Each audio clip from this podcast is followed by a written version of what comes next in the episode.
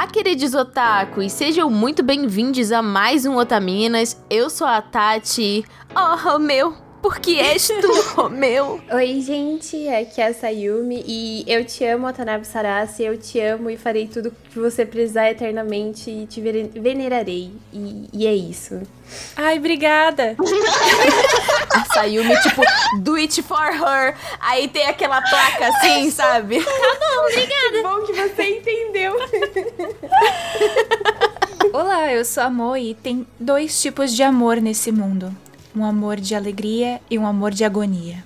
E essa é uma frase da Lady Oscar de Rosa de Versalhes. Oh. perfeita, perfeita. Oi, aqui é Liz. E talvez até te conte que eu estava apaixonada por você. Oh. Esse episódio mexeu muito comigo. Hoje nós falaremos de Kageki Shoujo, que foi um anime que, né, rolou na temporada de verão desse ano e que mexeu muito com os nossos corações, principalmente pelo fato de que Mochan já defende em seu vídeo no Omelete, foi tudo que o Wonder Egg poderia ter sido. Uhum. Sim. Nós vamos falar um pouquinho mais sobre o anime, o que a gente achou episódio a episódio. Esse cast vai ter spoilers, então a parte inicial a gente vai fazer um resumo e falar um pouquinho sobre Takarazuka e as formas de teatro que aparecem no anime. Mas depois a gente, né, vai se introduzindo pela história e spoiler solto. Então se prepare caso você não tenha assistido. Mas a gente vai conversar mais sobre o anime depois dos recados.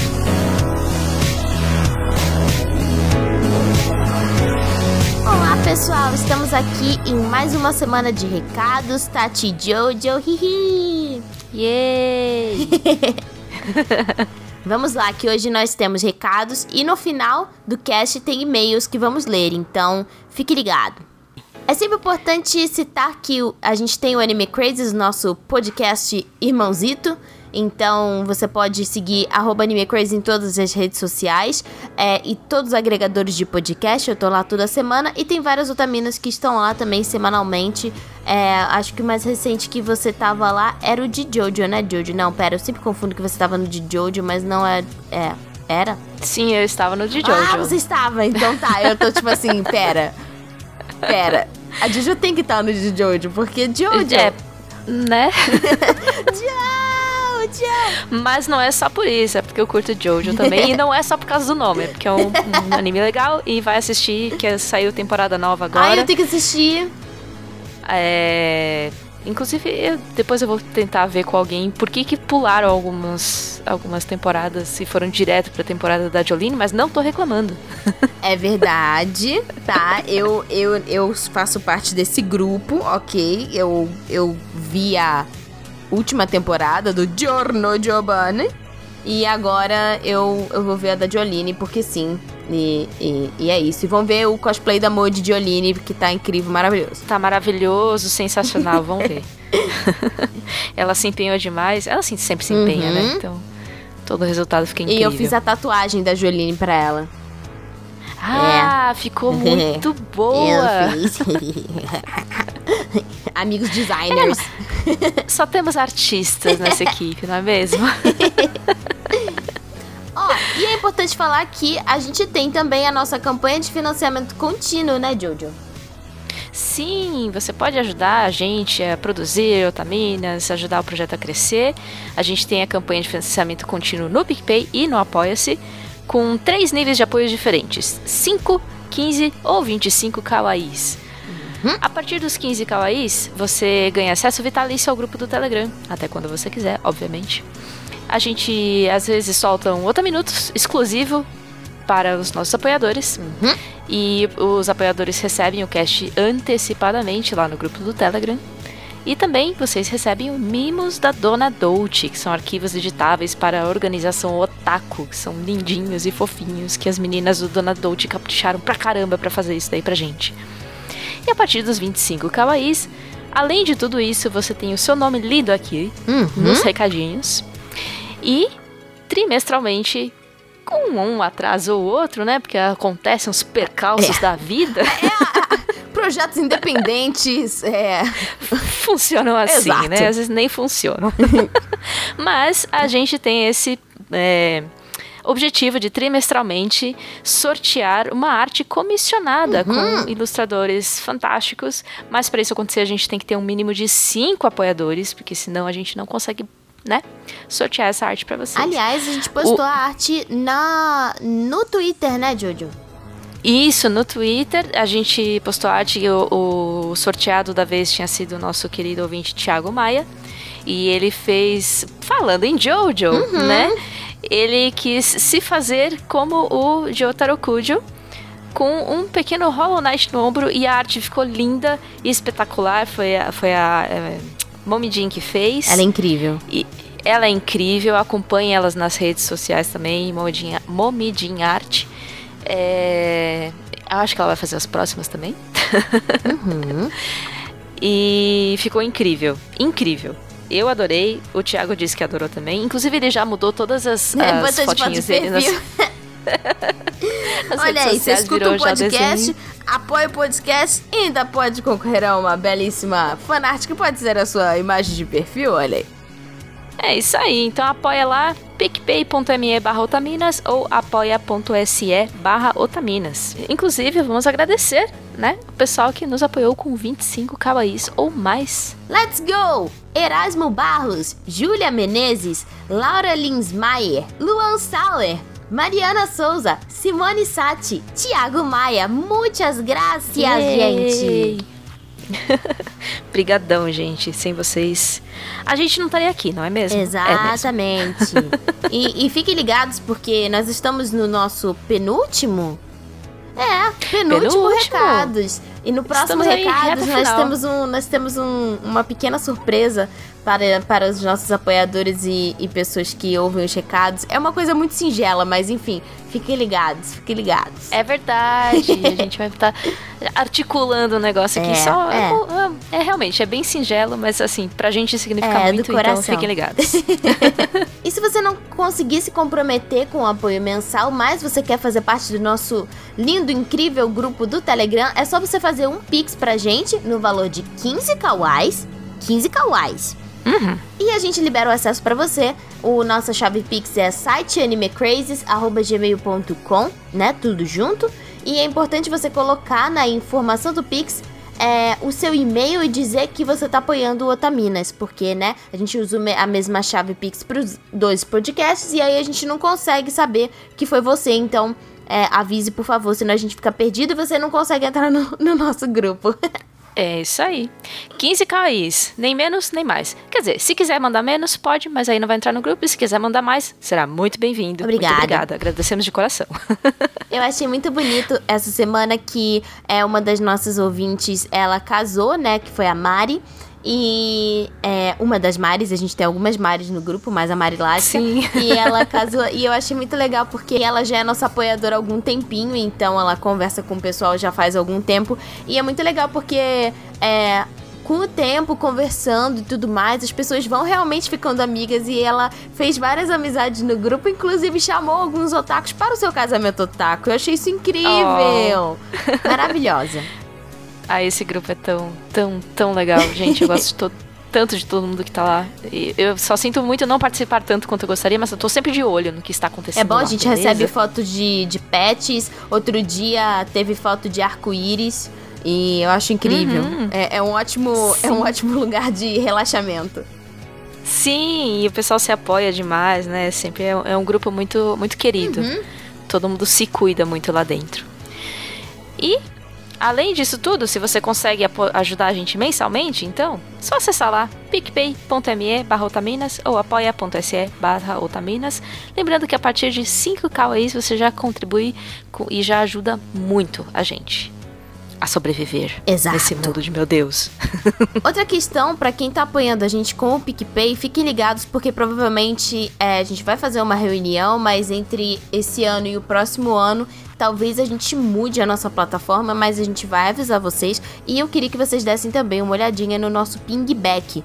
Então é pingback.com barra otaminas. A gente já tá publicando é, os nossos podcasts lá no pingback. A gente vai passar os nossos textos pro pingback também, porque é, não sei se alguém já percebeu, a gente tá migrando, né, essas questões de servidor, como o dólar cresceu muito, a gente resolveu fazer algumas mudanças e a gente não vai manter mais o site dedicado. Então a gente vai migrar o nosso conteúdo para o pingback, tanto os nossos textos passados como textos futuros. Então, é, acessa lá, dá para você botar comentáriozinhos, dá para você colocar carinhas, gelinhos, coraçõezinhos, para vocês se sentirem no Orkut. e achei isso bem legal. E é legal também porque se você se cadastra lá, né, você come, a, começa a seguir a gente, todo post que a gente fizer vai direto para sua caixa de, de e-mail. Então isso já é um adianto, você não precisa ficar indo atrás e, Uhum. e procurando e tal. Toda novidade vai direto. Exatamente. E você pode mandar e-mails pra gente sobre o tema do programa ou qualquer outra coisa que você quiser mandar pra gente. A gente tá sempre de coração aberto para ler tudo que vocês mandam pra nós. Manda lá no otaminascast@gmail.com. Sinaliza, por favor, se você quer que seja lido no, no cast ou não Sim. porque é, às vezes a gente recebe algumas coisas muito pessoais e a Uhum. gente não abre pra todo mundo, né? Então, por favor, dá aquela pode ler no cast ou quero que seja lido no cast. Leia no cast, por favor. A gente recebe tudo, todas as variantes. E também lembrando que é, o nosso e-mail mudou, caso você não tenha notado, então não é mais podcast, arroba otaminas, etc. Agora é otaminascast.gmail.com. Então, se você mandou algum e-mail que. É, algum e-mail passado que a gente não leu, que ele ficou perdido num limbo, manda de novo pra gente, por favor. Porque Por nessa favor. troca de e-mails a gente pode ter perdido algum dos e-mails e os e-mails de vocês são preciosos, então. Obrigada, nos mandem novamente. Sigam a gente também Sim. no Twitter, Facebook, Instagram, é tudo arroba otaminas. É nóis. Nossos recados principais acabaram. A gente vai fazer a leitura dos e-mails agora. Então eu espero que vocês tenham um bom cast e a gente se vê no final do cast com dois e-mails muito legais. É isso aí, bom cast. Bom penúltimo cast do ano, gente. Aproveitem.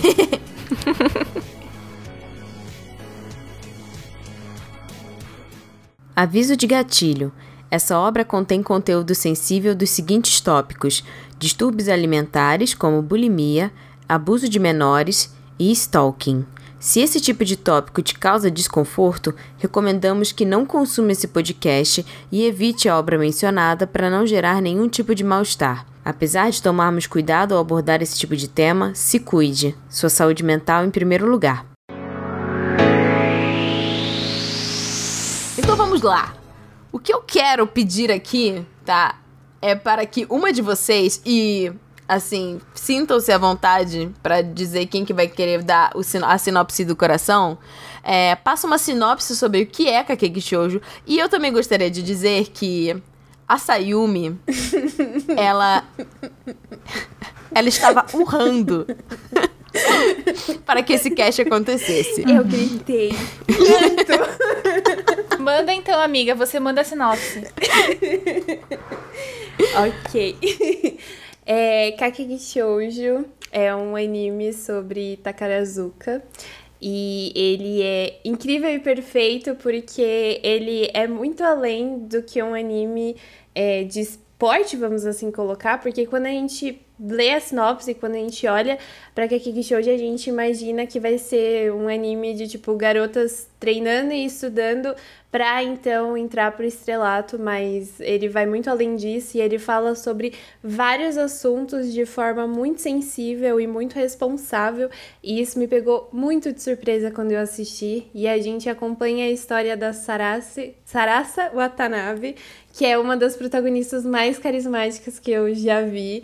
E assim, ela lembra muito a Mo-chan e quando eu Sim, assisti é o primeiro amor, é amor episódio. 100%. Mano. É amor.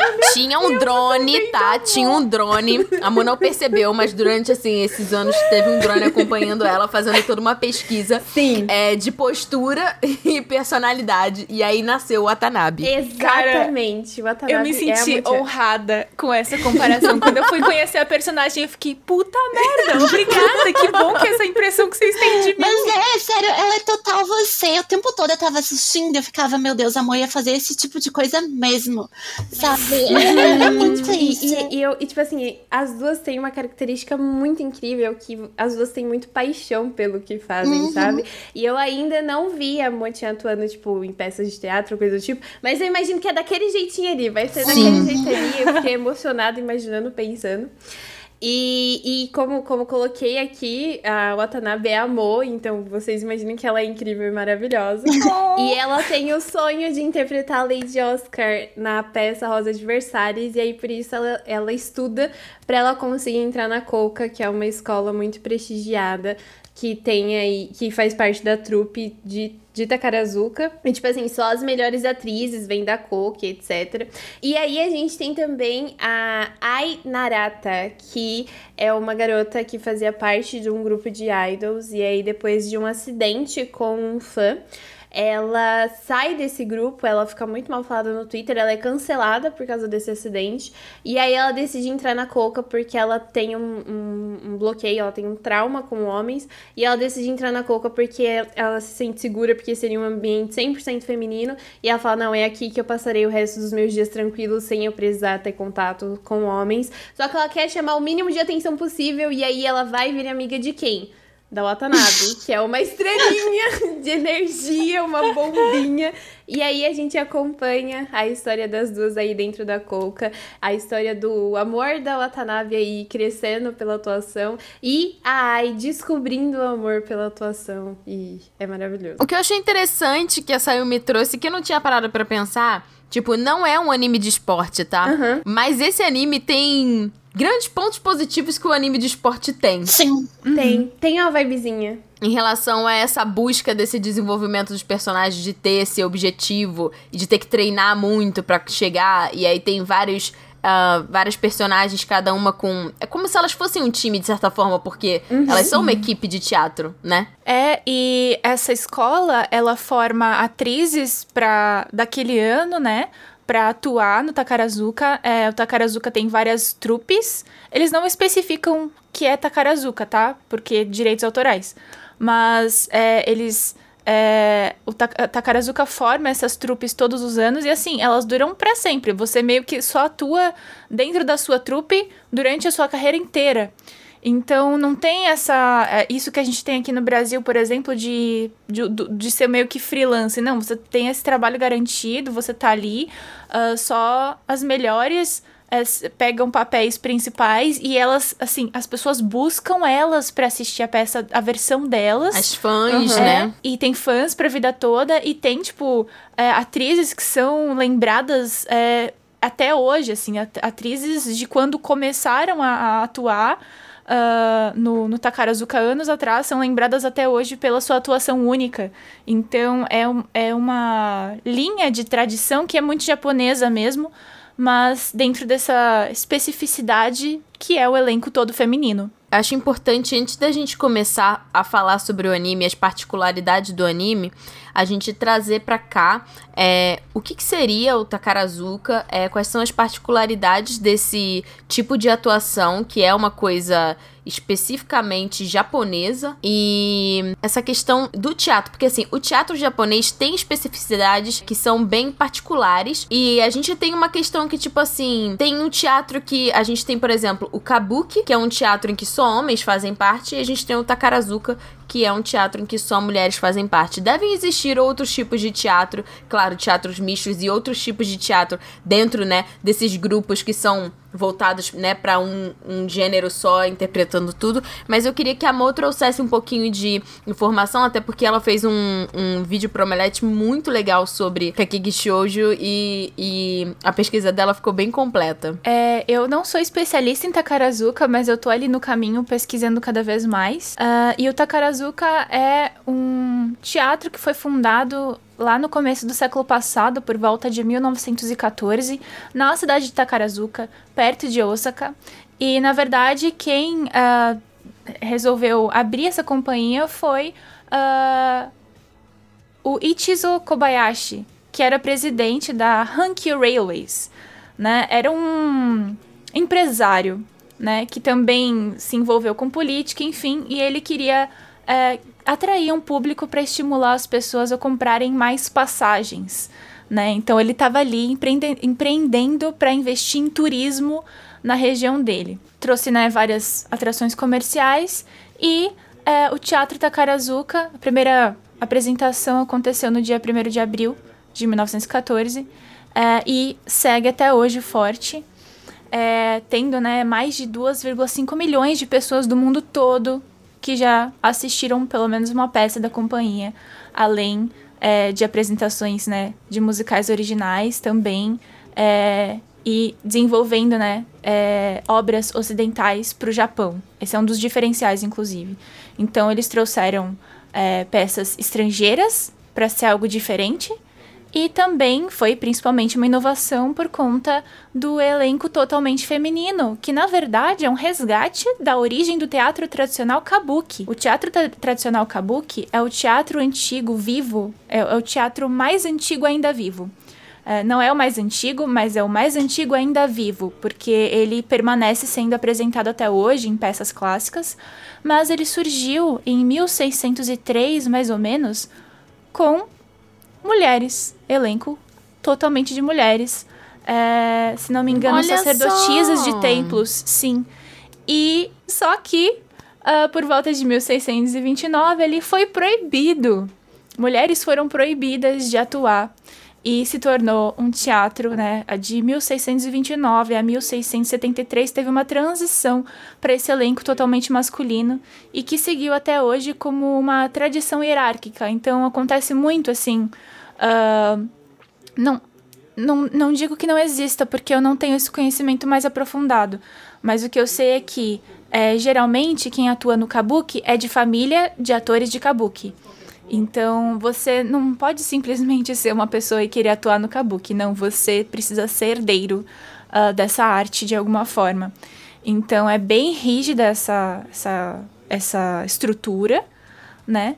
E Kageki Shoujo traz, é, traz um pouco de ressentimento de gênero por conta dessa dessa ladroagem.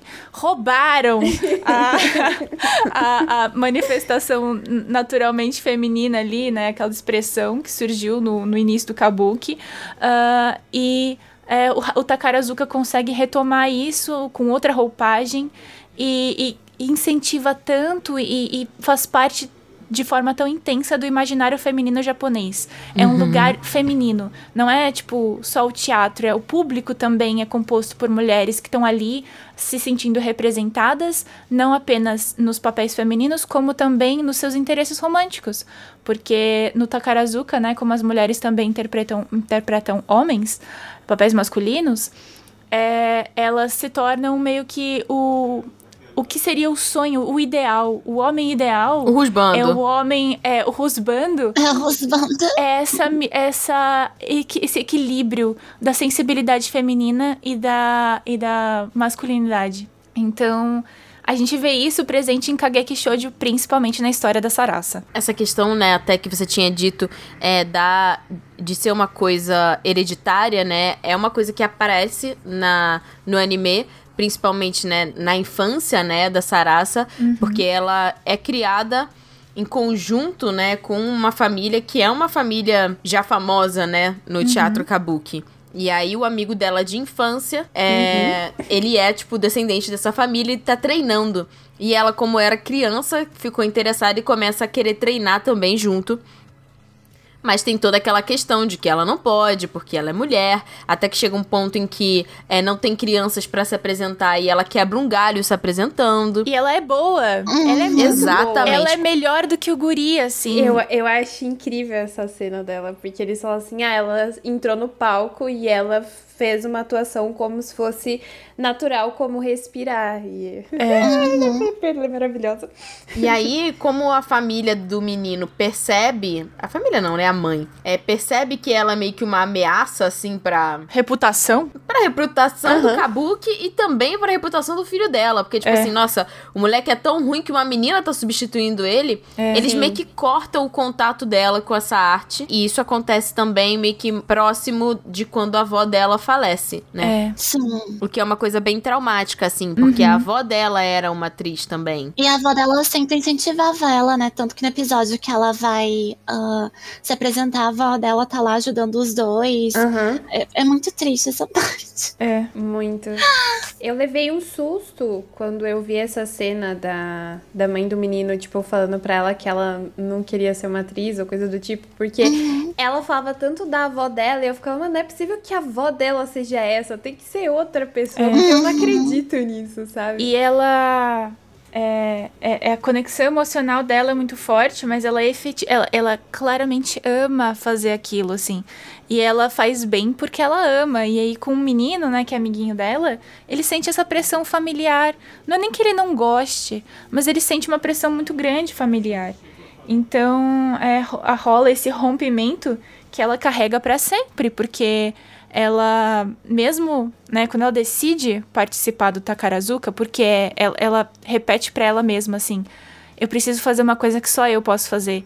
E o que eu sinto disso é que ela se sente muito afetada e violentada pelo fato de não poder fazer o que ela sonhava em fazer porque ela é mulher.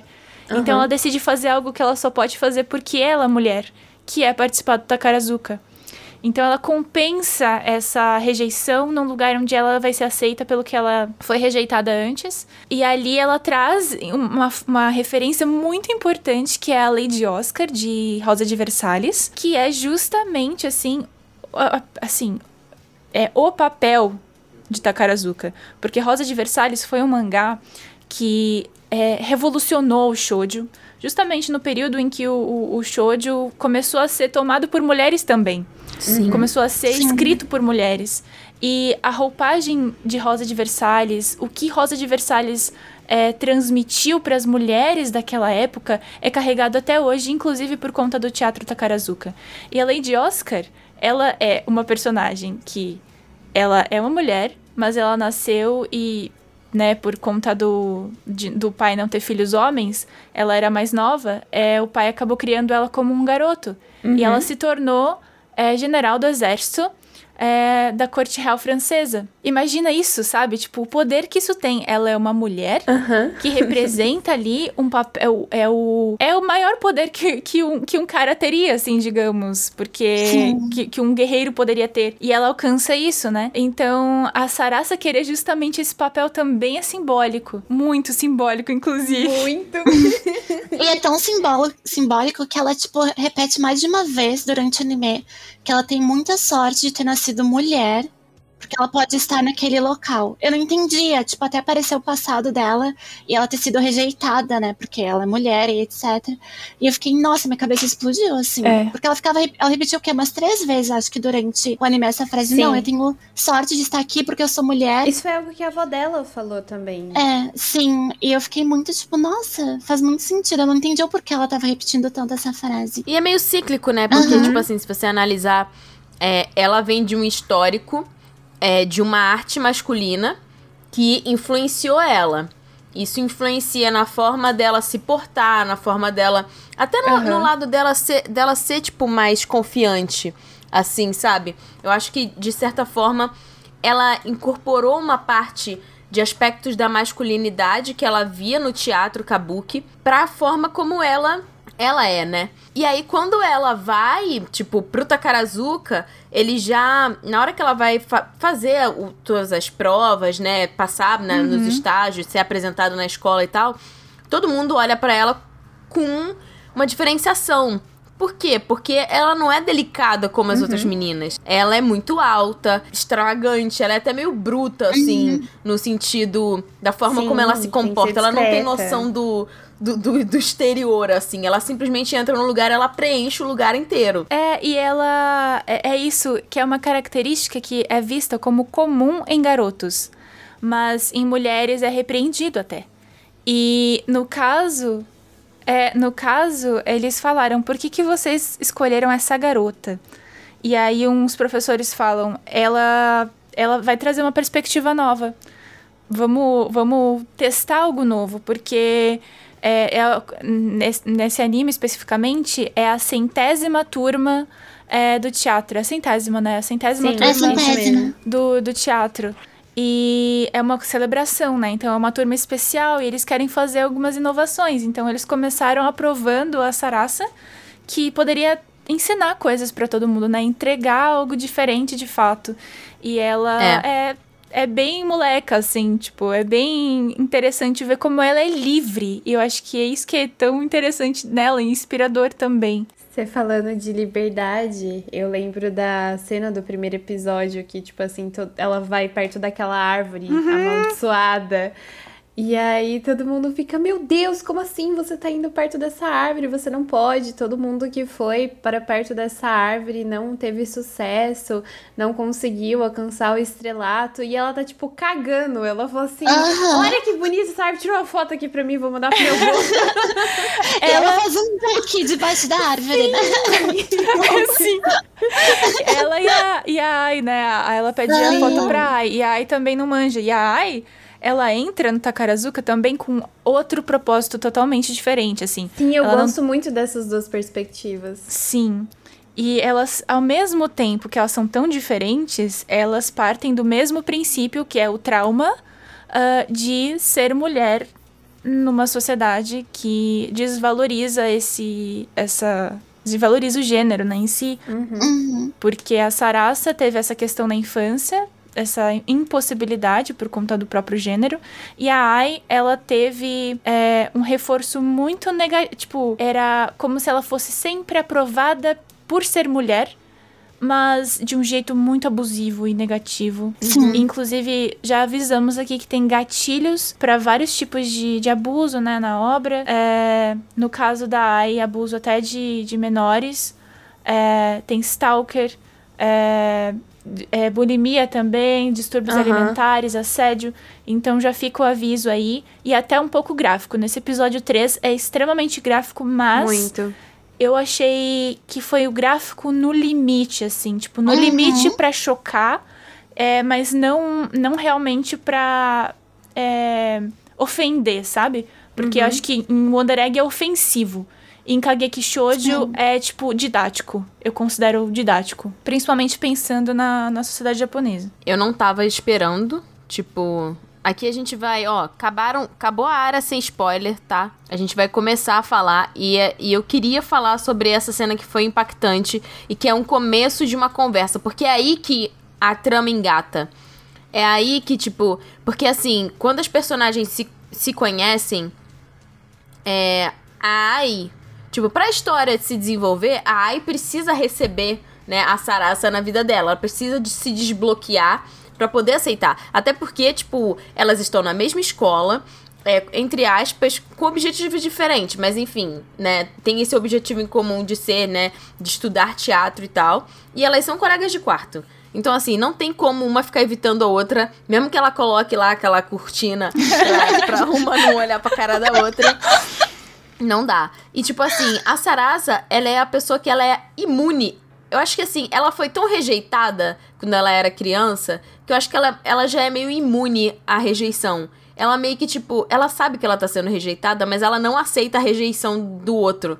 Entende? Tipo, não, eu vou sim. entrar. Eu acho que ela respeita o espaço do outro. Eu acho que é, é eu acho que a Sarasa, ela entende que a pessoa tá rejeitando ela.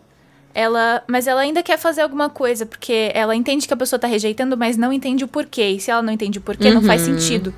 Então ela não, ela tipo, ah, não é comigo, é com a pessoa, Sim. o problema é dela. Como a gente Exato. resolve, né?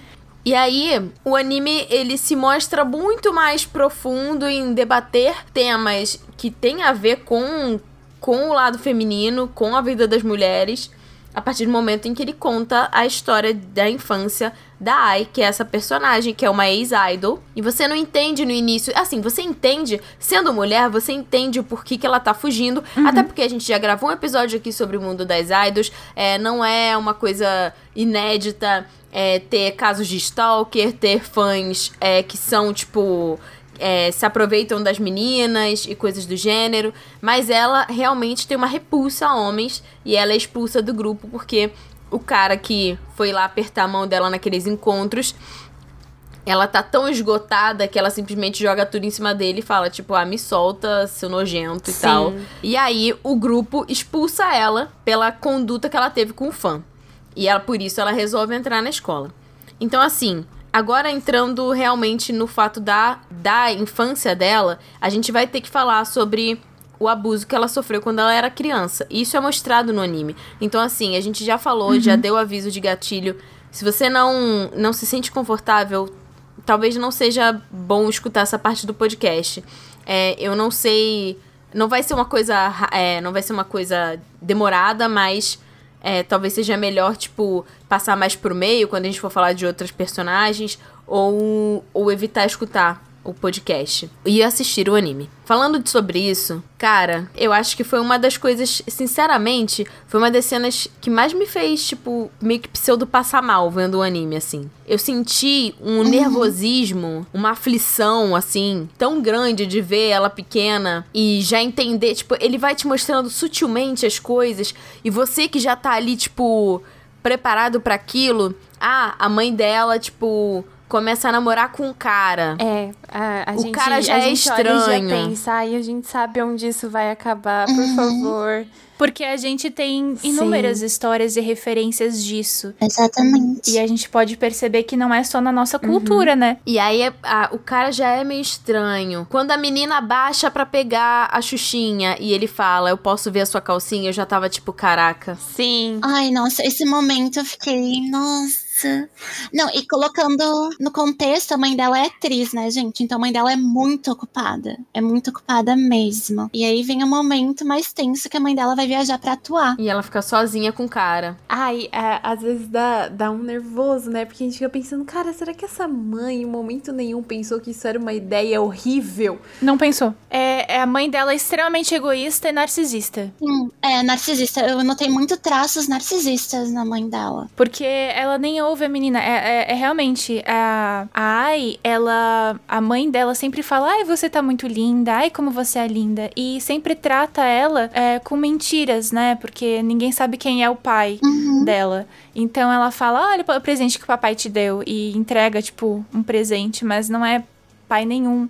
E a Ai sente que tem que mentir, que tem que atuar também no dia a dia dela, mesmo sendo tão criança. E pre- se preza muito a aparência dela, o cabelo dela. Ai, como ela é linda. Ela parece uma boneca. Olha, ela parece a mãe. A mãe é linda, é uma linda atriz. Olha só, a filha dela tem que ser linda também. E então tem todo. Realmente, assim, é, é- é a mãe dela com certeza narcisista. É, não ouve a filha, a filha liga pedindo pra mãe ajudar. Voltar e ela fala, ai, você tá fazendo muito drama. Não, esse momento me destruiu. Esse momento me destruiu. E assim, eu preciso fazer uma pergunta, porque, tipo, eu fechei os olhos. Tipo, quando, eu, quando ela tá. Quando ela. Porque assim, a mãe dela vai viajar, ela passa o dia inteiro na casa de uma amiguinha. Sim. Só que ela tem que ir pra casa depois, né? E essa parte é muito triste, porque a amiguinha fala pra mãe dela assim: Ai, nunca vai na casa das outras Aham. pessoas pra tu ver o quão desesperador Ela é tava. pra Ai. Exatamente. Uhum. E aí, é, quando ele chega e fala assim, tipo, ah, você é tão bonita, tipo, me dá um beijo. Tipo, eu fechei os olhos, eu não sei o que aconteceu. Depois, eu só fui abrir os olhos quando ela já tava cortando o cabelo e esfaqueando o ursinho. É, na verdade, essa cena corta. Então, tipo. Fica subentendido? Não, não, não. Eu vi a cena. É, o cara dá um beijo na boca dela. O homem adulto beija o rosto dela. A gente Ah, não vê a sim. boca, mas a gente vê o homem é, se aproximando Aham. com o rosto e ela com cara de nojo e ela, tipo, completamente incomodada. Depois disso, ela se recontorce, vai pro quarto é, e a primeira coisa que ela pensa nesse surto de é que ela tá suja e ela tenta se livrar desse peso que ela já carregava antes, né? Da aparência. Ah, eu lembro que, eu- que ela tá vomitando. Ela, Ela vomita, vomita. né? Eu, Ela essa, vomita. Cena, essa cena eu vi. Ela vomitando. E aí ela fala que, tipo, a língua dele entrou na minha boca Ah, e sim, parecia um Acho que verme. meu cérebro bloqueou essa cena. Porque eu lembro dela falar assim, ah, é. Isso foi uma coisa que me marcou muito. Dela falar, tipo assim, ah, é. Duas coisas que, tipo. E que me remetem ao cast que a gente gravou, né, Liz? Uhum. Tipo, o, o anterior é esse. Que ela falou, tipo, ah. É, agora ele me. Agora que ele me beijou, ele me transformou numa vadia. Uhum. Sim. E depois ela pergunta: será que eu vou ficar grávida? Nossa, Nossa, é- isso. Nossa. Corta muito, nossa, corta muito o E coração. corta o coração porque, mesmo que a gente não tenha passado por algo semelhante, a gente sabe Sim. qual é essa sensação. Tipo, a gente não passou por algo igual. Mas por algo Sim. semelhante, com certeza. Sabe? Semelhante, assim, em sentido de abuso, de violência, mesmo que seja moral. E esse pensamento, ele é extremamente violento, invasivo e não vai embora. Não. Não, e aí o pior é que, tipo assim, o anime, ele constrói essa história com você de uma forma tão empática com ela que, tipo assim, o anime parece que. Esse, esse episódio parece que ele durou milênios. Uhum. Porque você fica com ela ali no quarto. Tipo, cara, será que ele vai entrar no quarto dela? O que, que será que vai Nossa, acontecer? isso- Tipo, sabe? Me- Nossa, eu fiquei mal. Eu fiquei muito mal. E pra mim, assim, o momento que foi. Ai, eu consegui respirar é quando o primo Aham. dela chega. É o tio. É o tio. O tio chega, tipo, ele nota, porque o tio tem Deus empatia. abençoe o tio, puta É. merda. Ele nota tudo que aconteceu. Dá, ele fala assim: o que, que tu quer? Dela, quero uma chave pro meu quarto. E ele ainda dá uma chave da casa dele, assim, quando tu precisar, eu tô aqui. Pra mim, esse foi o momento, assim, mais de alívio, porque eu pensei que isso não ia acontecer. A impressão que eu tive é que, tipo assim, ele vai lá, ele desce, ele briga com a irmã, né? E tal, que é a mãe Uhum. da, da Ai. E aí, tipo, quando passa as outras memórias dela da infância ao longo do anime, ela tá sempre com o tio. A impressão que eu tive é que ela foi morar com ele. Ah, não, mas até mostra ela adolescente, ela fala, ah, é, eu tive que lidar É. com ele, mas eu tinha a chave do quarto, né? É, Ela eu me sentia mais segura, assim. tipo, era a minha proteção. Eu acho que o tio passa a frequentar mais a casa dela Uhum. depois que isso e ela acontece. frequenta a casa dele também. Então ele fica atento. E ela fica também atenta, só que assim, ela passa essa. Cara, é tipo quase 10 anos da vida dela em cativeiro, porque ela fica preocupada com isso o tempo todo, ela não consegue ter uma vida normal. E ela escolheu trabalhar como idol porque ela não ia ter que interagir com homens no ambiente de trabalho. Sim. Ela não imaginava, ela, É. pessoal, é um grupo só de E meninas, aí, né? Ai, ela fala, cara. quando ela entra no Takarazuka, ela fala, e ela tá explicando, né, o que ela sentiu, assim, mentalmente, ela fala, eu só esqueci qual era o, o público a- é, alvo Sim. das idols, que são homens.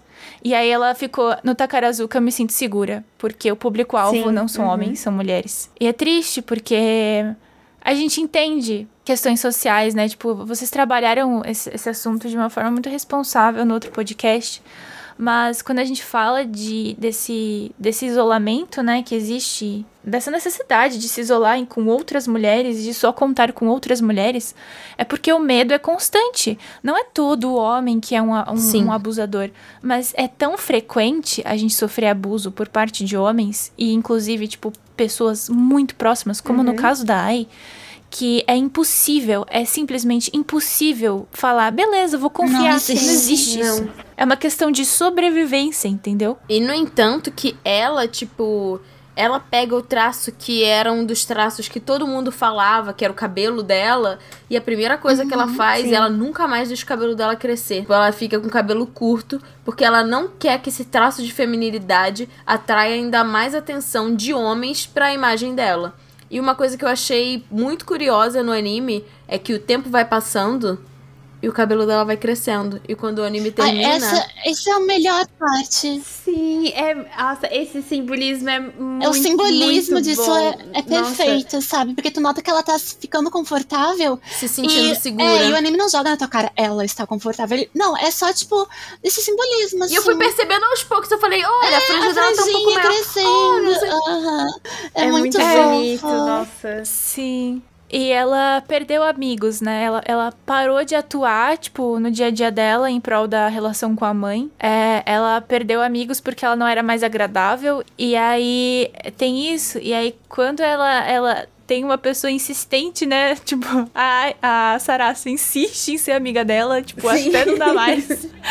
até encher o saco. Ah, e elas se conectam ali é, quando ela passa a se sentir acolhida Sim. por quem ela é e respeitada nos seus limites. Então, isso acontece durante esse anime inteiro. É, a gente vê as meninas, mesmo com as competições que elas têm entre elas, com os sonhos individuais que elas têm, elas estão se apoiando de alguma forma, porque elas se identificam umas com as É outras. uma rivalidade rivalidade saudável que elas têm É. ali umas com as outras. É, é bem saudável. Tirando uma personagem. Uma personagem. Ah, eu não, ah, não. Aquela, aquela ali é tipo, todo mundo você não. Ai, aquela menina quer chutar ela É. na cara, mas ela já vai se formar Ai, logo. gente, nossa, ela apareceu, eu fiquei tipo. hum, Ela, ai, insuportável. Eu fiquei muito preocupada, inclusive, quando as senpais apareceram. Porque eu pensei, ai meu Deus. Mas não, eu pensei, Ah, ah, mais mais bullying. bullying. Ah, não. Vai promover uma rivalidade aqui muito péssima. Mas aí, quando, tipo, as outras foram, tipo, mais acolhedoras, a senpai da, da, da Watanabe, tipo, foi mais amorosa com ela. Eu pensei, ok, temos esperança, é só uma. Sim. É só uma. E a senpai da Watanabe até tentou ser um pouco mais rígida com ela, só que ela. não consegui. Não conseguiu. E a essa guria babaca, ela decidiu ser é, sem pai justo da Ai. Sim. Mas a Ai é impressionante, assim, ela não se abala, porque ela já se fudeu tanto, né? Que tipo, ah, foda-se, eu já percebi qual é a tua, eu não vou cair na tua. Então é muito, é muito ah, interessante como elas lidam até mesmo com, com essas. E, e são poucas, viu? Tipo, a gente né, fala que muitas vezes em obras que falam sobre o universo feminino enfiam uma, uma competição absurda. Não é o caso. Eu acho bem saudável e, e como isso é exposto. E, tipo, existe uma variedade de pessoas, de sim. mulheres. E ali elas têm. pro- Todas elas têm profundidade. Até as que são, tipo, completamente Sim, o- secundárias. É, é- é interessante porque o anime se propõe a falar sobre cada uma delas. E a gente acaba se apegando a elas ali na rota final. E eu percebi que é bem sutil, porque não é tipo assim, Não, oi, esse é o episódio das gêmeas. Não, simplesmente tá exatamente. rolando a história e, tipo, e vai rolando. Uma coisa que eu queria voltar rapidinho, eu gostei do jeito que a Watanabe lida com o Stalker da, Ah, da Ai. verdade. Porque isso, isso mostra um lado, assim, ele tem uma redenção e mostra um lado que eu achei um lado bonito, assim, de tipo, não necessariamente é simplesmente, ah, pega esse tipo de homem e taxa ele como não sei o quê. Tipo, cara, isso também é uma pessoa que também tem frustrações, que também tem sonhos e que também tava projetando. E que eu achei mais legal é que, tipo assim, ele ajuda ela, tipo, ele ajuda no final, tipo, a proteger ela daqueles caras que estavam tentando é, tirar foto com ela. Tipo, ele pede perdão que ela. ele tipo, ele, errou. ele, ele Aham. identifica que, tipo, o vazio dentro dele tava projetando nela. E na verdade ele não tava perseguindo É. ela, ele tava tentando ir pedir desculpa. Então eu achei que isso mostrou. E a Watanabe, ela forma uma ponte entre, entre todos os aspectos desse anime, porque ela permite que as pessoas se redimam e se conectem, sabe? Eu, e ela desperta o melhor nas outras pessoas. Isso, ela brincando com o cara lá, tipo assim, ah, o cara cena é esse. sensacional. É, eu sinto que a abordagem de é, Kageki Shoujo, porque assim, originalmente saiu, o mangá saiu numa revista é, Seinen e depois foi relançado numa revista Shoujo. É, eu acho que é uma obra excelente pra, de fato, mostrar pros rapazes como as garotas se sentem, através também dessa identificação, porque é, a gente entende qual é o motivo desse rapaz de, de querer ter contato com a Ai, É, mas a abordagem deixou ela assustada. Por que, que a abordagem deixou assustada? Por causa disso, eu acho extremamente didático. É, e acho que essa redenção dele, dele se conhecer melhor, dele se entender também ali nesse processo, é positivo também para os rapazes que ah, às vezes não entendem o que acontece e através dessa abordagem acolhedora que a gente vê por meio da Sarasa, eles podem entender melhor do que quando a gente fala de forma mais agressiva, né? E aquilo, sempre vou falar que quando vítimas de abuso ou pessoas de minorias são agressivas, isso vem de um lugar, isso vem de um, de um trauma, de sofrimentos, e a gente não pode julgar e falar, ai, você tá sendo agressivo, não vou te ouvir. Não é isso, assim, tipo, jamais. Isso vem de anos. Exato, mas é, aos poucos tentar, né, quem, quem, para quem puder, né, no caso. É, eu, eu, por exemplo, me sinto muito privilegiada porque essas coisas não me afetam tanto. Então eu não preciso ser agressiva para tratar do assunto. Eu posso tentar ser um pouco mais acolhedora porque eu tô nesse, nesse lugar mais tranquilo. Então entender o ponto de vista de cada um é importante. E Kageki Shoujo faz isso muito bem. Faz bem. Bom demais. É demais. Nesse episódio a gente tem a, a Watanabe com cara de Jojo. E eu gritei tanto nessa cena, é sensacional. É muito bom. Uma coisa que eu acho importante de avisar é. E eu vou. Eu vou editar esse podcast, então eu já vou falar aqui. Para as pessoas que querem pular é, episódios que possam ter cenas de tópicos é, que possam dar gatilho, o episódio 3 e 4, né, é o, são os episódios que falam sobre é, a história da Ai e o abuso que ela sofreu. E o episódio 5 é o episódio que fala sobre a personagem que tem bulimia, que é a Yamada Ayako. Então, 3, 4 e 5, se são tópicos que, né, que, que ressoam negativamente com você, mas você ainda quer ver o anime, porque o anime tem muita coisa legal para mostrar, são episódios que vocês podem pular. Não, é sobre o episódio de bulimia, eu acho muito legal falar sobre isso especificamente, porque eu acho que é muito difícil ter uma mulher que tá confiante com a própria aparência e ou que já não tenha passado por um momento em que ela é, questionou de certa forma o próprio corpo, enfim. Ou até mesmo parou de comer e a anorexia quando você para de comer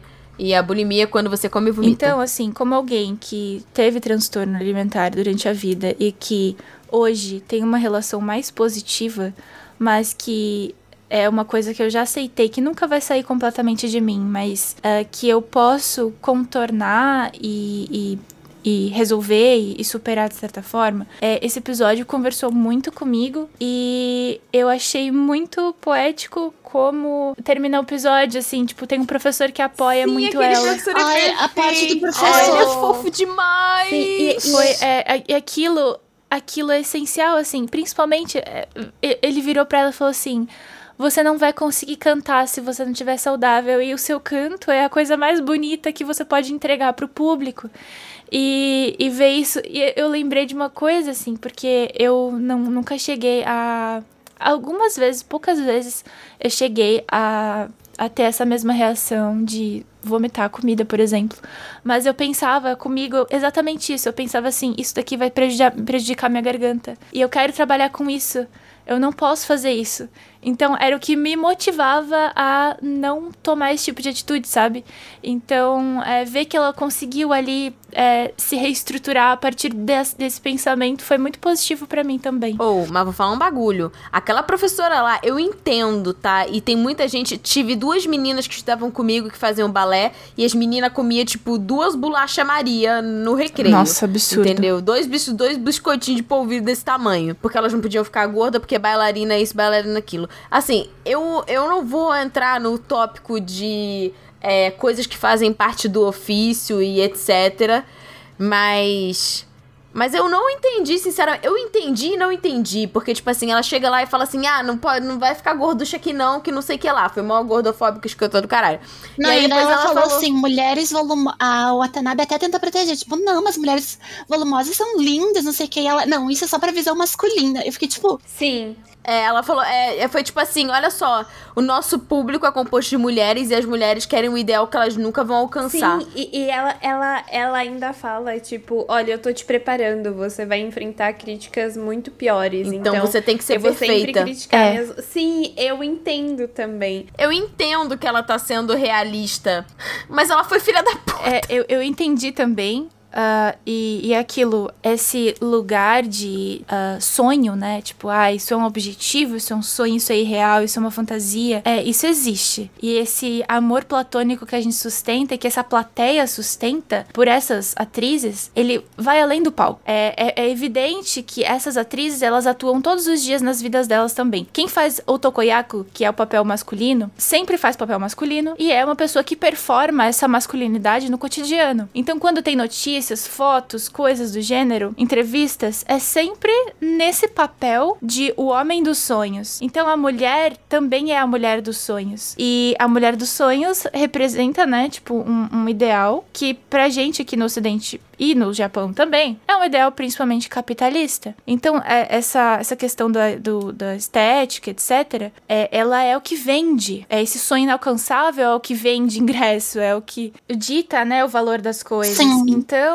é, essa é uma questão que é realista, mas que é, através de dedicação e de é, debates, a gente pode vir a mudar também. E não é à toa que a gente tem. Tem uma comediante que tem feito muito sucesso, que é o Watanabe também. A Naomi Watanabe. A Naomi Watanabe é uma mulher gorda. E ela é, fala que ela é, sofria, né? Tipo, bullying. Mas ela, ela me lembra muito a Jojo Todinho. Porque é, elas, tipo, elas são muito fodas. Sim. E elas chegam e são. E elas são lindas e, e brilhantes. Sabe? Você olha pra elas e você fica admirado. Porque é a confiança que torna a pessoa bonita. Exato. E é, e é essa autoestima que torna ela bonita. Então, é, ter esse, esses exemplos, esse exemplo hoje no Japão, principalmente, e ter um, um debate sobre isso é muito importante. E, e né, discutir os efeitos que isso causa em jovens, como no caso, né, que acontece em, em Kageki Shoujo, é importante. Eu acho que foi, foi importante, tipo, porque assim, a gente precisa de contrapontos. Então a ideia dessa professora foi uma ideia antagonista a, a- a uma das protagonistas, que é, no caso, a Yamada Yako. Mas eu não acho que foi tipo assim, ah, foi Não, gratuito, tipo não. assim, ah, foi, foi só gordofóbico, como por exemplo, muita gente tava falando do dumbbell. Não, foi na verdade, foi um negócio tipo assim, ó, isso aqui é esse mercado que existe, e olha o que É. esse mercado faz com essas garotas. E olha o que uma rede de apoio faz com essas garotas, que é o papel do professor de canto. Indo lá no dormitório que ele não pode entrar porque ele é homem, e tipo assim, não, isso é uma emergência. Essa cena é perfeita. Eu Eu linda amo que ele falou assim, por mas dentro." por dentro eu sou uma garotinha também. É porque ele, ele, ele, ele sonha também, né? Tipo, aquele universo, ele é apaixonado Sim. por Takarazuka, ele quer fazer com que elas brilhem também. Então, aquele apoio dele foi, foi lindo demais, assim, foi, foi é, essencial esse tipo de apoio. Uma coisa que eu gosto em Kakegi Shoujo, que foi uma coisa que eu senti falta em Araburu, é que existem adultos pra dizer pras meninas que estão que tá tudo bem. Eu ia falar isso, eu ia falar que que Kakegi Shoujo, ele foi maior do que, ele foi tudo que é, Wonder Egg poderia ser e conseguiu ser maior do que Araburu. Sim, o fato de ter ali pessoas mais velhas e adultos é, ajudando e sendo uma rede de apoio pras meninas foi uma coisa que me deixou muito feliz. Não porque tem nenhum professor filé da puta, mesmo os professores homens. Eles, eles têm ali é, críticas que são im- importantes, entre aspas, ali, mas também tem os professores que abraçam essas meninas e que mostram pra elas que tá tudo bem, É. no caminho certo e tal. Em Araburu não teve isso. Sim, e os professores são seres Exatamente. humanos, eles têm as inseguranças. Aquele professor lá que teve que abandonar os palcos, a história dele também é impressionante, assim, tipo, pra gente ver o valor que as pessoas dão pra aquilo que elas estão fazendo. Então, os personagens são todos muito tridimensionais e constroem um universo saudável, com diálogo e com é, demonstrações muito, muito claras da mensagem que quer passar. Uma coisa que não, que não acontece em Wonder Egg. é, tudo fica A gente já fez um podcast de 15 horas pra vocês. Assistam e vejam. E no vídeo eu fiz uma comparação de certa forma, porque eu acho que quando a gente trata de assu- assuntos tão polêmicos e delicados, a gente não pode deixar esse assunto aberto a interpretações opostas. E foi o que o Wonder Egg fez, assim, tipo, é, quando você fala abuso é ruim, não pode dar a entender pro público que abuso é algo bom. E o Wonder Egg Faz. fez isso. Então, a gente precisa ficar muito atento às abordagens que a gente tem. E assim, Kageki Shoujo é uma pena que é tão curto, mas eu, é- ele, ele, ele serve todos os propósitos mesmo sendo curto. Ele é perfeito do jeito curto que ele é. Mas eu quero uma segunda temporada, assim. Eu Exatamente acho que eu ia vai ter. Eu acho que ele vai é ter que, segunda temporada. na verdade, eu acho que o anime cobriu todo o mangá. O mangá é meio eu nem curto. vi a apresentação do Ah, final. O primeiro mangá, a série original, saiu ah, na Shueisha e tem dois volumes e um volume na, na, na reimpressão. Aí tem o outro mangá que saiu na Melody, que tá até hoje sendo lançado, tem 11 volumes. É isso. Então, Então, tem mais, gente. tem mais material aí. material. É que eu não achei pra ler, eu não achei Ah, pra ler, sim. então... Eu quero ver o Watanabe de, de Lady Oscar, pelo amor de Deus. Ai, eu quero muito Sedenta. ver isso, sim, por favor. sonho ver ela de Lady Oscar. E eu, eu tô aqui, tipo, eu comprei uma peruca pra fazer cosplay da Watanabe. E aí eu vou fazer cosplay da Lady Oscar, porque eu já queria fazer Lady Oscar. E eu vou usar cosplay da Watanabe de Lady Oscar. Luciano, respira. Sabe uma coisa que é, esse anime me lembrou, e eu acho que foi um dos motivos de ter ressoado tanto com amor? Kaleido Star. Lembra muito Ai, Kaleido sim. Star. O que eu sinto falta, mas eu entendo que não tem tempo, e que Kaleido Star teve tempo pra fazer. Eu quero ver as performances, eu quero assistir, eu quero me sentir no público Takarazuka, entende? Eu Aham. quero assistir essas meninas Então, é por atuando. isso que eu acho que tem que ter uma segunda temporada, por isso, por- pelo amor de Deus, vão assistir esse negócio, vão dar fama pra ele, taca biscoito, tudo que vocês puderem. Porque eu preciso muito de uma segunda temporada disso, porque eu quero ver elas atuando. O, a reta final do anime foi meio focada nisso, né? Nelas atuando, a gente teve ali todo o, o processo evolutivo da Watanabe.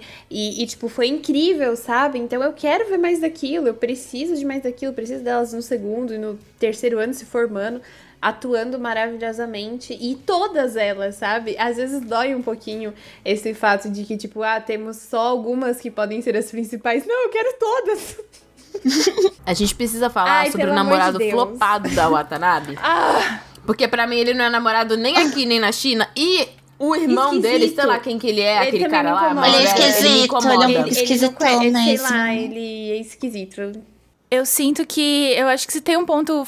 Mas assim, o que eu, o que eu acho da dinâmica desse, desse relacionamento?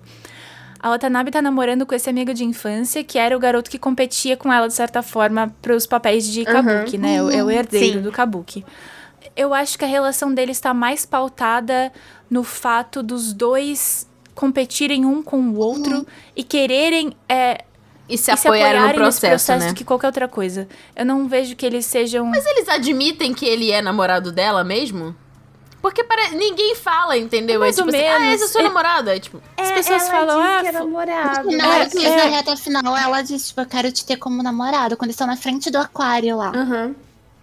É, Sofro. nessa parte se diz, mas tipo. Que perda de eu acho que a, tempo. a Sarasa nem sabe o que que é um namorado, tá ligado? A cena dela falando, tipo, ai, eu não sou mais criança, mas eu também não sou adulta. E eu só pensando, tá ainda é criança. então é criança. Então, eu, eu sinto que, é, que, assim, é mais pautada nessa dinâmica dos dois é, do que qualquer outra coisa. Tipo, não é exatamente um romance. Talvez um dia ver. Mas eu chipo ela com a Ai. Eu, Eu chipo também. muito ela com Eu a também. Quem, quem não Eu queria chipa, né? Ai, lá, quando ela foi fossem um fazer a. Julieta, ela, ela tem esse, bloqueio.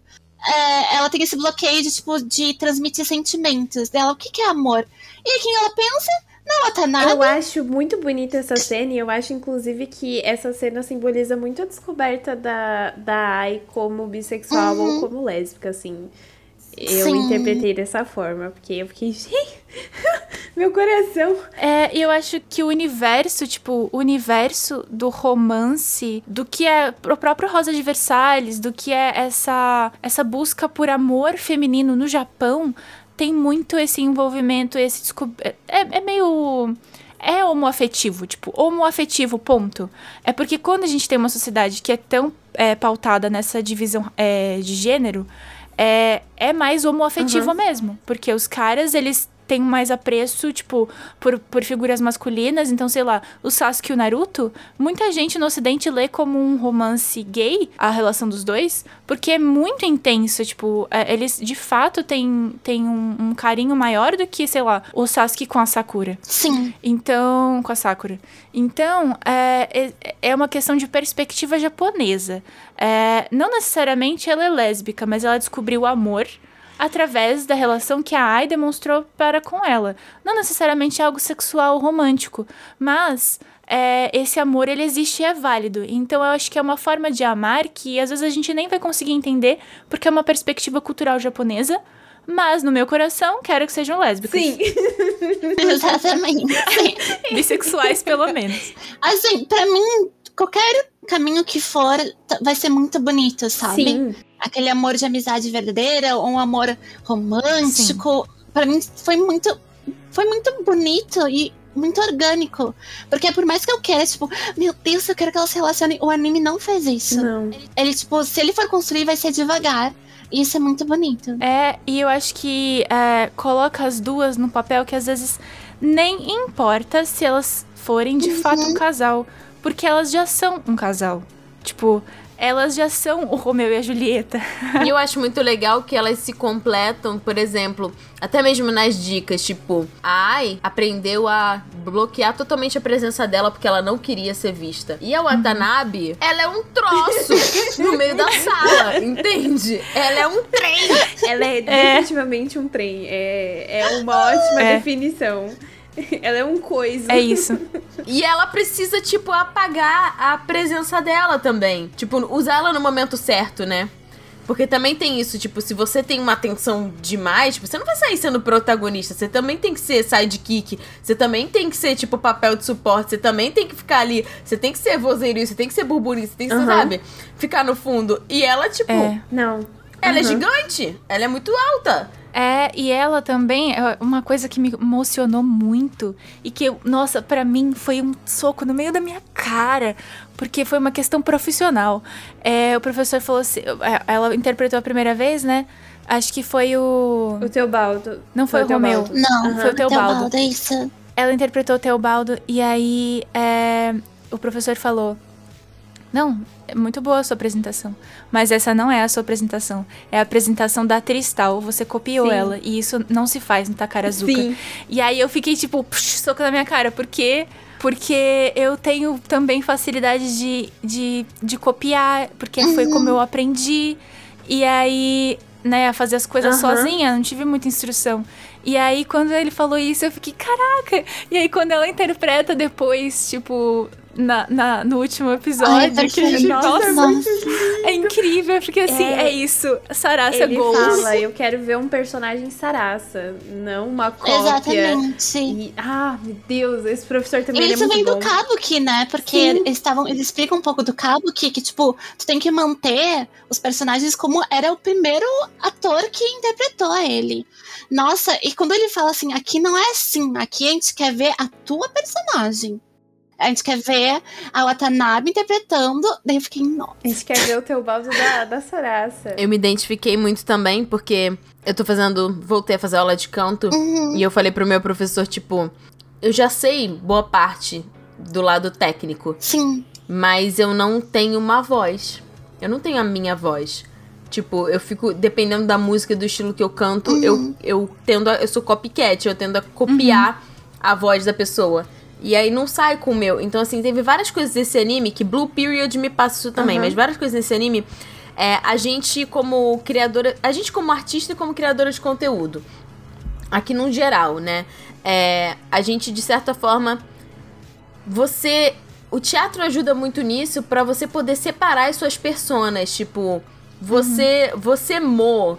Tipo, você mo na sua família é uma coisa, você mo no trabalho é uma coisa, você mo atuando é uma coisa, você. Enfim, a gente tem os nossos lados. E a gente tem o lado artístico, que é o lado que tem contato com o público.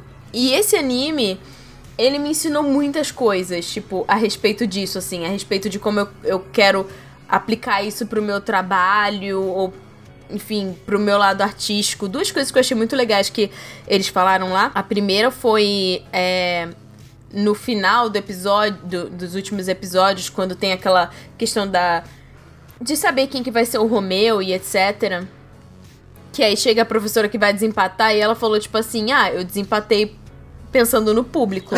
tipo, o que, que o público ia querer ver. fangirls, Eu quebrei na hora. Aí ela, tipo assim, eu, eu votei na outra por causa das fangirls. E, tipo assim, cara, parece uma parada super fútil. E beleza, tipo, é entender que, assim, apesar de ser meio merda, o mundo que a gente vive ainda é um mundo que é pautado no mercado. Sim. Então você negar isso totalmente é você negar oportunidades que possam aparecer pra você. Significa que você vai sair se vendendo? Não, mas é entender o que de você cabe nesse contexto, né? De você ajustar o seu conteúdo pro público que você quer atingir.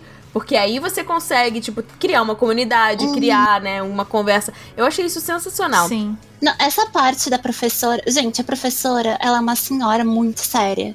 E ela mexe assim no óculos. Ai, é porque eu pensei nas fangirls. Nossa, sério. eu fiquei. Eu morri, sabe? Eu só morri. É, que foi quando ela tava. ten- A Watanabe tá tentando ser o Teobaldo, né? E ela, tipo, esse é o Teobaldo X, esse é o Teobaldo Y. Ela vai interpretando de várias formas. Aliás, parabéns pras seiyus, pras dubladoras. O trabalho de voz nesse anime tá incrível. Tipo, a Sarah se imitando os professores. Cara, muito bom. E aí ela chega, a Ai chega pra ela e fala assim: Como seria o dia do Teobaldo? Tipo assim, o que que ele falaria? O que que ele faria? O que, que a partir do momento em que você tipo começa a pensar no seu personagem fora do script, tipo, e você viver o personagem, aí é que você consegue e tipo, isso foi uma coisa que ressoou muito comigo, tipo, com os trabalhos recentes que eu tenho feito. E assim, cara, é uma parada que tipo, que realmente ajuda a dar originalidade, a dar, tipo, um quê pro negócio. Eu, assim, esse anime me ensinou muita coisa. Eu tô, tipo assim, aulinha de teatro por animes. não, exa exatamente. Tipo, foi isso que eu senti. Eu não fiz teatro ainda, mas é uma coisa que eu sinto muita vontade de fazer desde que eu conheci Amor. Pra vocês terem noção, desde que a Amor começou a falar sobre dublagem teatro, meu Deus, eu preciso fazer esse rolê. E aí, quando eu comecei a assistir e eu vi Amor na Watanabe, eu fiquei, meu Deus, as duas me dão muita vontade de fazer teatro e atuar, pelo amor de Deus! que honra, que honra ouvir isso, de verdade. E eu incentivo com todas as forças. O que você precisar para conseguir seguir seu sonho, você me avisa. Bom, eu queria puxar rapidamente, porque a gente falou de Takarazuka, mas a gente não falou especificamente de Kabuki. E aí alguém que tá escutando o cast pode ficar um pouco confuso. Você podia dar uma, uma resumida, assim, no que, que seria Kabuki? É um teatro japonês clássico. É, eu tinha comentado que é o maior, é o mais antigo teatro vivo na história da humanidade. Então ele uh, tem mais de 600 anos. Muitos anos, muitas centenas de anos aí. É, claramente de humanas. Desde 1603, né, a, a, a, se tem esse registro. É, e é conhecido pela estilização do drama e pela maquiagem específica usada pelos atores. Então, o trabalho de corpo no kabuki é muito específico, ele é bem diferente do trabalho de corpo do teatro é, ocidental, do teatro musical, que no caso é o Takarazuka, Takarazuka segue uma linha de musical e até tem elementos que a gente vê no teatro de revista brasileiro, é, com plumas e, enfim, no final das apresentações. É bem interessante a mistura que se faz ali. O Lucas achou muito carnavalesco. É. Ele falou, todos os, todas as peças são meio carnavalescas. Eu falei, eu sei que eles usam muita pluma, mas eu também tô é, achando meio carnavalesco. É extremamente carnavalesco. Lembra bastante teatro de revista, assim, nesse aspecto. É, não é como teatro de revista, mas é em questão de estrutura de roteiro, mas é, tem essa, essa característica desses elementos é, para chamar atenção, né? De, de, enfim. Tem um personagem de One Piece que tem inspiração no Kabuki, que é o Kanjuro, que ele também faz parte de Wano. Sim. Quem aparece primeiro é, é, é, o, é o Kim, Kimino, e aí depois ele aparece lá em Três Rosas. Mas ele tem essa inspiração, toda característica, a, a, os cabelos, a maquiagem, tudo, tudo tem inspiração no Kabuki. É, e o Kabuki tem música específica e assim, é muito antigo, de fato. Você assiste, você percebe que você tá vendo uma coisa que não é de agora. É, justamente por ser passado de forma bem rígida, né, durante todos esses anos, apesar de ter se perdido um pouco dessa origem que foi construída pelas sacerdotisas de templos, enfim. Uh, mas é bem tradicional. Tem essa, essa, essas histórias cotidianas é, e tem é, lados mais trágicos, lados mais é, de comédia também, mas é bem romântico, pode ser bem romântico, e é né, realmente é enfatizado pela, pelo movimento corporal específico. Então é um trabalho bem intenso. Inclusive, em Kageki Shoujo, é, a Sarasa enfatiza isso. Ela tem um equilíbrio corporal que ela puxa do kabuki. Gente, o velhinho, o velhinho tentando velhinho. É bem fofo, assim. Ela mostra que, assim, é, é esse preparo corporal do teatro kabuki que faz com que ela tenha algumas outras referências diferentes. E ter referências diferentes no teatro é muito importante para a própria criação. Então, é, é interessante. E, assim, é, o kabuki, é, ele é, é combina né, em, em, termos técnicos, realismo e formalismo, né, música, dança, mímica, encenação, figurinos, é, realmente é, integrando os atores e a plateia de alguma forma. Então, o público que tá ali, ele faz parte de algum jeito dessa performance, né? Então, é, é bem interessante. Eventualmente a gente já fala sobre isso, mas tem um teatro específico japonês que é bem interessante, que o público é, não fica sentado que nem a gente vê normalmente. As pessoas ficam levantando, saindo, bebendo, comendo enquanto vê a peça, porque é muito longo. E eu vou pesquisar melhor isso e eventualmente a gente fala mais sobre teatro japonês, mas é interessante. Liz, foi o episódio 8 que mexeu com você? Foi. Conta pra gente. Ai, é que o episódio 8 mostra. Qual é o nome da menina loira que eu esqueci? É a Kaoru. Kaoru. E mostra que, tipo, ela tem muito pressão da família, né? Porque a avó dela, a mãe dela, foram atrizes muito importantes, né? Desse teatro que ela entrou. E ela tem essa pressão muito gigante nela. E ah, aí ela conhece um rapaz que tá lá no, ah, no ponto de ônibus que ela sempre pegava pra ir pro colégio. É, ela É, era o ponto de ônibus que ela pegava pra ir visitar a avó no hospital. Ah, é a avó, a avó no hospital, isso. E ele também, ele é irmão mais novo de um jogador de beisebol, Aham, né? que é famosinho E, também. tipo, recai tudo sobre ele também. Então os dois meio que se, se juntam, né?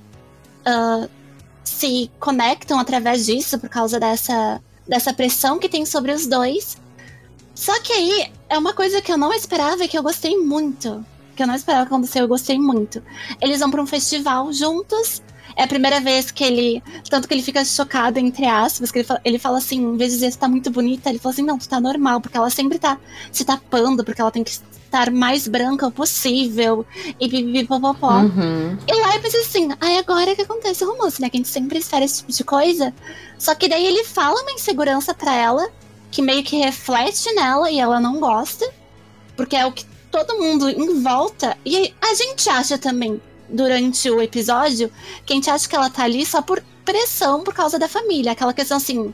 Um exemplo, meus pais são médicos, eh, médicos, eu tenho que ser médica também. A gente entende isso. Que ela só tá querendo seguir essa carreira por causa da pressão familiar. E ele, em um momento de. ah, não é nem fraqueza, de querer se abrir pra ela, ele fala assim: ai, fico me questionando se é isso Sim, que eu Se é isso quero. mesmo que eu quero. E esse pra mim foi a quebra, assim, foi o melhor momento, assim, do anime pra mim. Que ela fala assim: não, eu quero isso, eu tô cansada que as pessoas em volta de mim acham que é só por pressão. E ela vai embora e bloqueia ele. Sim, Dá nossa, um ela é na- muito Cara, a decidida. cena dela é muito bom. Eu, quero, eu queria muito um gif dessa, dessa, dessa cena dela só Exatamente, o bloquezinho. E depois de, de, um- de anos, né, desse acontecimento, ela tá passeando e ela vê na televisão que ele tá jogando e seguir os sonhos dele. É muito engraçado que, tipo, quando ele dá lá o arremesso dele, ela cola assim na TV chorando. Gruda na TV. É, é, toda animada, né? Feliz por ele. Exatamente. E aí, tipo, tem E uma ele carta, deixa uma carta, que né? a Watanabe mostra. Ela fala, ai, olha isso aqui, que coisa romântica. É que E a ele carta, coloca ele no dizendo, ponto de tipo, ônibus, ela vê pelo Twitter, Aham. não é? Tipo, ai, ah, eu ainda estou jogando beisebol para que você saiba. Eu estou jogando, porque antes ele só ficava no banco de reserva. E o episódio termina com uma frase assim, que, tipo, gritou dentro de mim. Com ela dizendo assim, ai, talvez um dia eu te chame, te chame, consiga um lugar VIP pra te me assistir. Aham. E talvez um dia eu te conte que eu estava apaixonada por você. E termina o episódio. Eu fiquei tipo. Sério, eu fiquei assim. É isso, se a gente tava sedenta por romance, né? Kakiki Shoujo entregou tudo aí pra acalmar nossos Hum. corações sedentos por romance. Mas é, Nossa, mas é interessante essa perspectiva. Que não precisa terminar em final feliz pra validar o que tava Exatamente. sendo sentido. E, tipo, e a atitude dela, que ela colocou ela Sim, mesma em primeiro muito bom. lugar. E ela falou assim: não, cara, eu não vou, eu não vou ficar. Eu não vou ficar nessa situação de autoalimentação. Se eu ficar perto desse garoto, vou, vou ficar pegando a vibe dele e me deixando mais pra baixo. Quer saber? Eu vou lutar pelo que Bloque. E é isso, bloque. E aí a, a atitude dela se valorizar meio que inspirou É, ele a sim. se valorizar também e correr atrás do dele. Entende? Então, assim, acho que ele deve Com sentir um pouco de certeza. gratidão em relação a ela. Por ela ter, tipo, se imposto, falado, não, eu quero isso aqui, eu vou correr atrás disso e É, e pra mim, você. algo que ressoou tão parecido assim comigo foi o final de Paradise Kiss. É verdade. Verdade. eu acho que por isso que eu sou tanto, sabe? Porque eu gostei muito de, tipo. É o que a gente disse, é, às vezes é importante dar errado. Exatamente, sabe? Eu, eu amei isso.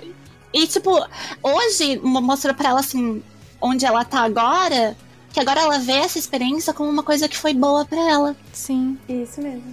Ai, esse episódio foi. É, e, e lidar com, com as nossas escolhas de forma a aceitá-las, né? Tipo, o que eu vejo muito em obra japonesa e algo que me incomoda profundamente uh, ser tão frequente, mais porque eu fico triste disso ser assim, sei lá, tão frequente, é o fato de que as pessoas parecem que estão seguindo a vida e não estão é, escolhendo por si mesmas, assim. Então tem muito, muita história de pessoas que estão, tipo, arrependidas das escolhas que fizeram porque, ah, decidiu é, é, largar os sonhos de lado e tal. E amores e romances e não, não tomou atitude quando deveria.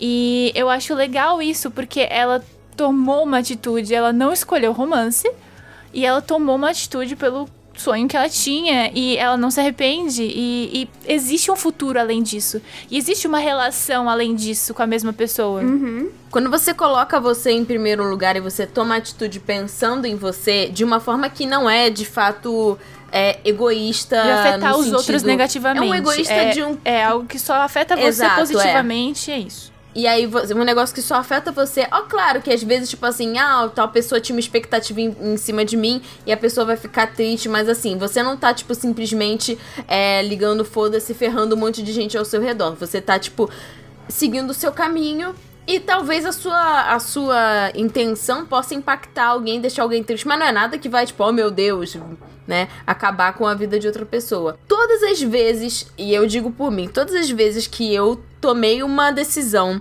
que impactava a minha vida e eram as mais difíceis e eu coloquei eu mesmo em primeiro lugar, eu nunca me arrependi. Kakegi Shoujo, aulas. Nunca. nunca me arrependi. Então, assim, isso é, isso é, é, um, é um mantra para todas nós levarmos pra vida, assim, porque escolhas são difíceis. Mas, quando, mas elas são mais difíceis ainda quando você vira para trás e você vê o que, que você podia ter feito, o que, que você podia ter sido, o que, que você podia ter vivido e você não viveu porque você estava na aba de outra pessoa, considerando outra pessoa que às vezes é, nem sempre é te considerava. É, duas coisinhas que eu queria falar. Achei interessante eu a relação das gêmeas. Legal. Também, achei muito fofo. E achei muito fofo o momento que elas notam que elas têm que partir para caminhos diferentes. Eu achei isso muito dramático. E, e sabe o que eu acho curioso? É que, tipo assim, ela, ao mesmo tempo que elas têm que partir para caminhos diferentes, tipo, ela tava se sentindo, elas estavam se sentindo culpadas por quererem a mesma coisa. Ou seja, tipo, só uma pode ser a Julieta, né? Tipo, a outra não pode ser porque porque a outra já quer, né? E aí, realmente, de você ver a sua própria individualidade, tipo, não, cara, eu sou, eu tenho as minhas vontades, eu eu quero isso e, e, é isso. E se minha irmã não quer ou também quer, é nós e vamos viver em harmonia, cada uma apoiando o sonho da outra, mesmo que às vezes a gente compita entre Sim. nós, né? E é interessante porque a. É, eu, não, eu não sei porque, não sou gêmea, né? Mas eu tenho uma irmã mais velha e às vezes a gente fica nessa comparação, né? De que, tipo, ah, minha irmã é mais bonita, minha irmã é mais inteligente, eu só sou eu, sabe? E eles colocam um pouquinho disso dentro da história. E, tipo, uma delas começa a abrir mão da própria individualidade porque achava que a irmã era melhor e mais talentosa e que a irmã merecia mais ou alguma algo do tipo, sabe? E é interessante a forma como isso se resolve de uma forma como a gente colocou, né? Trazendo aí uma rivalidade saudável entre as duas, não é uma resolução agressiva nem uhum. nada do tipo. Sim. E e um amadurecimento delas enquanto indivíduos, porque eu imagino que você, quando você tem um irmão, já você já acaba sugando muita coisa dele, assim. Tipo, eu tenho um irmão que é 10 anos mais velho que eu, ele é um homem. A gente tem muitas diferenças em vários aspectos. E ainda assim eu me sinto influenciada. E ainda assim eu influencio ele, com certeza. Uh, então, imagina quando a pessoa, tipo, tem a tua idade, a tua aparência, você se enxerga nela todos os dias, porque elas são gêmeas idênticas, né? Uh, então, é uma, é uma situação que é muito particular desse universo uh, e que tem total a ver com a própria descoberta da individualidade de cada uma. E vê-las crescendo nesse, nesse nível, né, nesse aspecto, e podendo se apoiar ali também é muito emocionante também. Sim, e inclusive elas, elas tinham isso de que, tipo, elas iam entrar juntas e uma delas passou num ano e não foi porque ela falou assim: não, eu tenho que entrar com a minha irmã, porque nós somos gêmeas, a gente tem que fazer tudo juntos, etc. E eu acho que isso deve ser alguma coisa que uma coisa que gêmeos devem sofrer, tipo assim, eu não tenho conhecimento de gêmeos, mas eu vejo muito tipo criancinhas, sabe, falando: "Não, eu tenho que me vestir igual a minha irmã, porque ela é minha gêmea, eu tenho que fazer isso porque ela é minha gêmea". Então, é, é, interessante eles terem colocado isso também. Esse mesmo episódio das gêmeas me mostrou uma coisa que eu achei uma das coisas mais bonitas do Takara Azuka, que é o respeito com mulheres mais velhas. Elas são endeusadas pelas fãs. Tipo, o público masculino valoriza mulheres mais jovens. Uhum. Sim. Sim e despreza mulheres com cabelo branco, com rugas. E aí, quando vai chegando esse, essa gincana da, de, das, das atrizes mais importantes lá pro centenário da, da escola e tudo mais, tipo, ver a atenção que elas têm, a admiração que elas têm, tipo, por essas mulheres. Não só, tipo, pela, pela capacidade artística, mas, assim, de acharem elas bonitas, de, sabe, de acharem elas incríveis, maravilhosas. Eu fiquei, tipo, cara, Tipo, dá vontade de você estar tá ali com aquelas mulheres, sabe? É, é uma questão de que, sendo mulher, às vezes nem envelhecer com dignidade você pode, porque é, a, a sua existência para de ser relevante conforme você vai envelhecendo. E a gente sente isso. A gente morre de medo de, tipo sei lá, a gente tá chegando nos 30 agora, tipo, dois anos de pandemia, a gente perdeu dois anos ali desse, desse, desses 20 anos. E eu tenho me questionado sobre isso, me questionado sobre como eu me sinto com relação a isso, uh, sobre quem eu sou hoje e, e que eu tinha antes medo de ser uma mulher adulta, porque eu tinha medo de não ser mais validada uh, enquanto mulher, enquanto profissional, enquanto alguém que fala de anime e mangá, por exemplo. A gente tava falando, né, de tipo, ah, a gente se chama de menina e quando a gente fala parece que mulher é uma palavra forte. Forte. E aí é forte porque é, não, é, não é bom ser mulher, na real, né? Tipo, no sentido de que, socialmente falando, ser uma mulher não é algo. É, tem uma, um car uma carga negativa em ser uma mulher. Você não é tratada enquanto pessoa, você é tratada enquanto mulher. Você não é tratada enquanto uma pessoa, você é tratado enquanto seu recorte social específico. E, e uma hierarquia de valores dentro desses recortes. Uh, então, né, por isso que pautas identitárias são interessantes e importantes de serem abordadas e, e compreendidas, para a gente entender que é, existe uma diferença de tratamento na sociedade e que, aos poucos, a gente pode tentar é, diminuir essa, esse, essa diferença, né? Então, é, ver isso também me deixou muito emocionada. E a dignidade que essas mulheres têm na indústria, é, e, e, que são. É, até a avó da, da Kaoru, é, senhorinha, tá ali no hospital e ela, tipo, muito honrada, as pessoas a respeitam. É, e, enfim, e é isso. Por fim, é, para falar sobre o anime, o que eu achei também interessante é que é, ele é muito equilibrado em relação a como a narrativa é, vai colocando as personagens na história, no sentido não só no sentido da amizade delas é, e acontecendo de uma forma natural, assim, o, o, os steps, mas também que ela, em questão de elas todas competem pelos papéis. E não é óbvio, porque seria muito fácil se colocasse tipo a Ai é, como como Julieta e a Watanabe como Romeu logo de cara e pronto, acabou o anime, feliz para sempre. Mas eles não querem entregar isso de bandeja. Tipo, existem críticas a serem feitas é, para todas, né? Então eu achei muito legal que, tipo, que a Julieta foi a menina é. que canta. E, e, é muito, e é muito legal porque ela é quando ela aparece, ela é colocada como uma personagem muito insegura, né?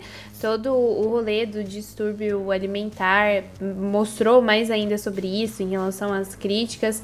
E a gente teve isso ali, tipo, ela tendo uma conquista, tendo ali, porque conquistas são reforços, pequenas conquistas são reforços positivos pra gente conseguir continuar persistindo num sonho. E ela ter alcançado isso foi, foi muito bom, sabe? Eu fiquei muito, muito feliz por ela. É, é o que eu falei, eu, não, eu quero que todo mundo seja Julieta e o Romeu, pelo amor de Deus. E é, é. Ela conseguiu superar ali essa dificuldade, né? Essa insegurança. E isso que é valioso. E a percebeu o que ela tem que aprender, né? O que, que ela precisa pra, pra. Que agora ela começa. É nesse ponto que ela começa a gostar de onde ela tá. Porque antes ela não fazia questão. Ela, ela é, é bonito porque a gente acompanha todo esse processo dela de comprar um sonho, sabe? Porque ela só queria estar tá ali porque é um ambiente que ela se sentia segura por ser um ambiente 100% feminino. Mas aí ela vai é, se apaixonando pela atuação, pelo Takarazuka, com uma influência da Watanabe. E é muito bonita ela se descobrindo. E eu achei bem, bem interessante aquela cena do, do professor depois avaliando elas e falando, tipo, ah, professor, o que, que faltou em mim para eu conseguir esse papel?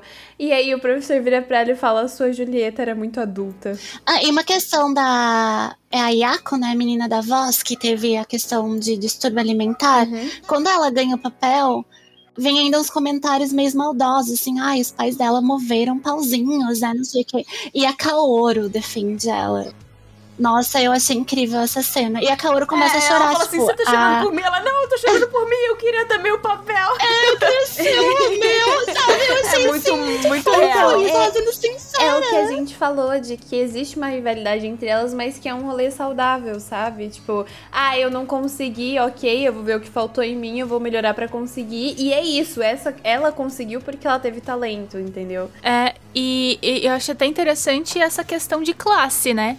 Não é, é desse debate de que é, a, a Ayako é de uma família de padeiros, sabe? Tipo, a família dela não tem uhum. dinheiro. Uhum. É, inclusive, para ela, mostra que ela fez sacrifícios para estar tá ali. Uh, e a Kaoru, ela veio de uma família mais tradicional do Takarazuka e ela já tinha meio que contatos. Ela não tinha passado, mesmo assim, mesmo com contatos, ela não tinha passado na escola antes. Era o último ano que ela tava tentando, era a última chance dela. E ela tava ali, tipo, toda. Tem é o que ela quer, mas tem toda essa pressão. E ela, elas entendem isso, que existe uma diferença de classe, uh, mas nesse espaço isso não é bem-vindo. Eu acho isso legal. Eu acho isso positivo. Tipo, não importa de onde você vem aqui, mesmo que isso faça né, diferença no caminho de cada uma, é, não é isso que tem que ditar as nossas relações. E isso é muito positivo também. Esse anime é, pra gente finalizar o cast, ele mostra é, como é importante criar lugares seguros para mulheres e o que esses lugares seguros proporcionam. O lugar para Ai, ela ter esse lugar seguro proporcionou que ela pudesse sonhar, sabe? Quando você não se sente segura num lugar, você não se sente segura para ser quem você é. Você não se sente segura para fazer planos, você não se sente segura para pertencer. Então, é, e, e assistir esse anime veio num momento. É, um momento de reflexão, porque vai chegando o final do ano e você vai colocando os projetos, e aí você vai pensando, tipo, o que, que eu vou fazer, é, emprego, essa situação geral.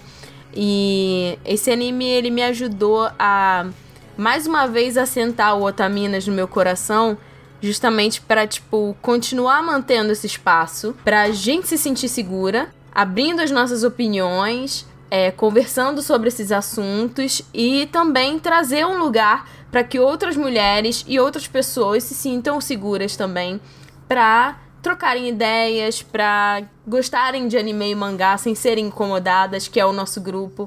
Então, eu acho que esse anime ele ressoa muito com a ideia do que, que é o Otaminas, assim, na sua essência, de realmente construir um lugar seguro. Eu não tinha, eu não tinha feito essa associação ainda, agora eu tô um pouco emocionada, Tati, com você na Gente, esse anime se tornou um dos meus animes favoritos, assim. Sim, que vem a segunda temporada. Anime do ano, anime do ano elegido pelas Otaminas, é. tá? Categoria Otaminas, melhor anime do ano. Categoria é. Otaminas Opinião, melhor anime do ano. É, podia ter, tipo, é é, podia ter a, a escolha é, do Otaminas de melhor anime do ano. Oi, Renan. Eu espero que vocês tenham é gostado isso. do cast. Meninas, muito obrigada mais uma vez por estarem aqui trocando. É, espero que vocês gostem do anime. Mais uma vez, se atentem aos, aos é, avisos de gatilho, porque é, as cenas são menos gráficas do que, do que outros animes mostram, até mesmo animes shonen mas elas não é uma questão gráfica, é uma questão psicológica. Elas são muito bem construídas, elas são construídas com empatia, o que faz com que nós, mulheres, é, sofremos mais, assim, por estar tá, tá vendo isso é, e tentando prever e, e se colocando na pele da personagem. Então, eu agradeço que o anime não tenha que ter partido para as vias de fato de traumatizar ainda uhum. mais essa personagem para poder mostrar como uhum. ela estava traumatizada, é. porque o que já aconteceu já foi muito terrível e ele foi comedido é, no que ele quis mostrar. Mas apesar disso, de qualquer forma, não são cenas fáceis, então se preservem é, em relação aos episódios 3, 4 e 5, para que vocês é, possam aproveitar o melhor do anime sem ter né, nenhum tipo de gatilho negativo. Se você quiser mandar um e-mail para esse episódio ou para qualquer outro episódio do Taminas, é só você mandar para otaminascast.gmail.com. E é isso aí, espalhem a palavra de Kakeki Shoujo porque eu preciso de uma segunda temporada. Precisamos, assistam muito. Por favor, vamos pregar pra eles mandarem os, os, as views pro Japão pra gente tentar juntar gente pra ter mais é episódios. Sim. Sim, e vamos fazer um baixo assinado no Twitter que se dublarem, amor Nossa, precisa gente! ser Watanabe. Beijo. Sim! Sim! Eu não sei se vão trazer dublado, talvez até já esteja sendo dublado e eu não sei. Mas se vocês quiserem fazer isso, eu vou agradecer, tá? Enche um saco da Funimation pra, pra, pra me chamar pra dublar as coisas. Sim! Eu comecei esse ano, mas assim, eu, eu, prometo que daria meu melhor e, e Vamos. isso. Eu acredito em mim mesma. Beijo, gente. Beijo. Beijos. Até o próximo Taminas. Voltamos aqui para a nossa leitura de e-mails. Nós temos dois e-mails e lembrando que você quiser mandar algum e-mail pra gente, é só mandar pra otaminascast.gmail.com e avisar se você quer que o seu e-mail seja lido pra gente poder ler ele aqui no cast. Lembrando que esse é o penúltimo cast do ano, então se você quer que o seu e-mail seja lido, agora é a chance, porque a gente só tem mais um cast, mais um recados e depois a gente entra de férias e recesso, como algumas pessoas que já acompanham a gente há algum tempo já sabem. A gente geralmente volta depois do carnaval em março. A gente ainda não tem data definida, mas avisaremos para vocês no último cast, nos últimos recados e etc. É isso aí. E se não, se não for lido agora, quem sabe ano que vem. Exato. Senão a gente, é, a gente responde por escrito. A gente não deixa ninguém no vácuo, uhum. não. Pode demorar? Pode demorar, mas a gente responde. Exatamente. o e-mail é o primeiro e-mail é da Andy. O assunto é Otaminas 62 e 68. Eu gosto porque, assim, é, a gente faz os, os Otaminas e a gente numera os Otaminas, mas a gente não lembra. Santo de casa não faz milagre. Mas eu acho, é eu acho que com o assunto do e-mail a gente vai saber, né, amiga? Vamos ver. É, vamos contextualizar aqui. Perdão por tudo. São, olha, já são praticamente 70 podcasts, então assim. senta que lá vem história. É, não dá para lembrar tudo de cabeça, mas obrigada por enumerarem. Obrigada. Assim a gente consegue achar com mais uhum. facilidade. Continue fazendo isso. Vamos lá, ela começa. Oi meninas, meu nome é Andy, tenho 18 anos, já mandei alguns e-mails para vocês. Esse aqui provavelmente vai acabar sendo grandinho, então não precisa ser lido em nenhum cast, mas eu não me incomodo se for. Olha, se você não colocar não leia no cast, ou se você falar eu gostaria só um pouquinho que fosse lido, a gente vai acabar lendo. Então é isso. É. eu estava um tempinho sem ouvir o podcast de vocês, então eu acumulei um tantinho e maratonei tudo de uma vez. Primeiro percebi o quanto eu estava sentindo falta. Depois fiquei muito feliz porque cada tema individual me interessou muito, mas o programa sobre amizade em especial foi muito bom de ouvir. Primeiramente, porque é um assunto sobre o qual eu penso muito. Amizade também é um sentimento, é algo que vai além de uma situação. Mas a gente não costuma ler dessa forma.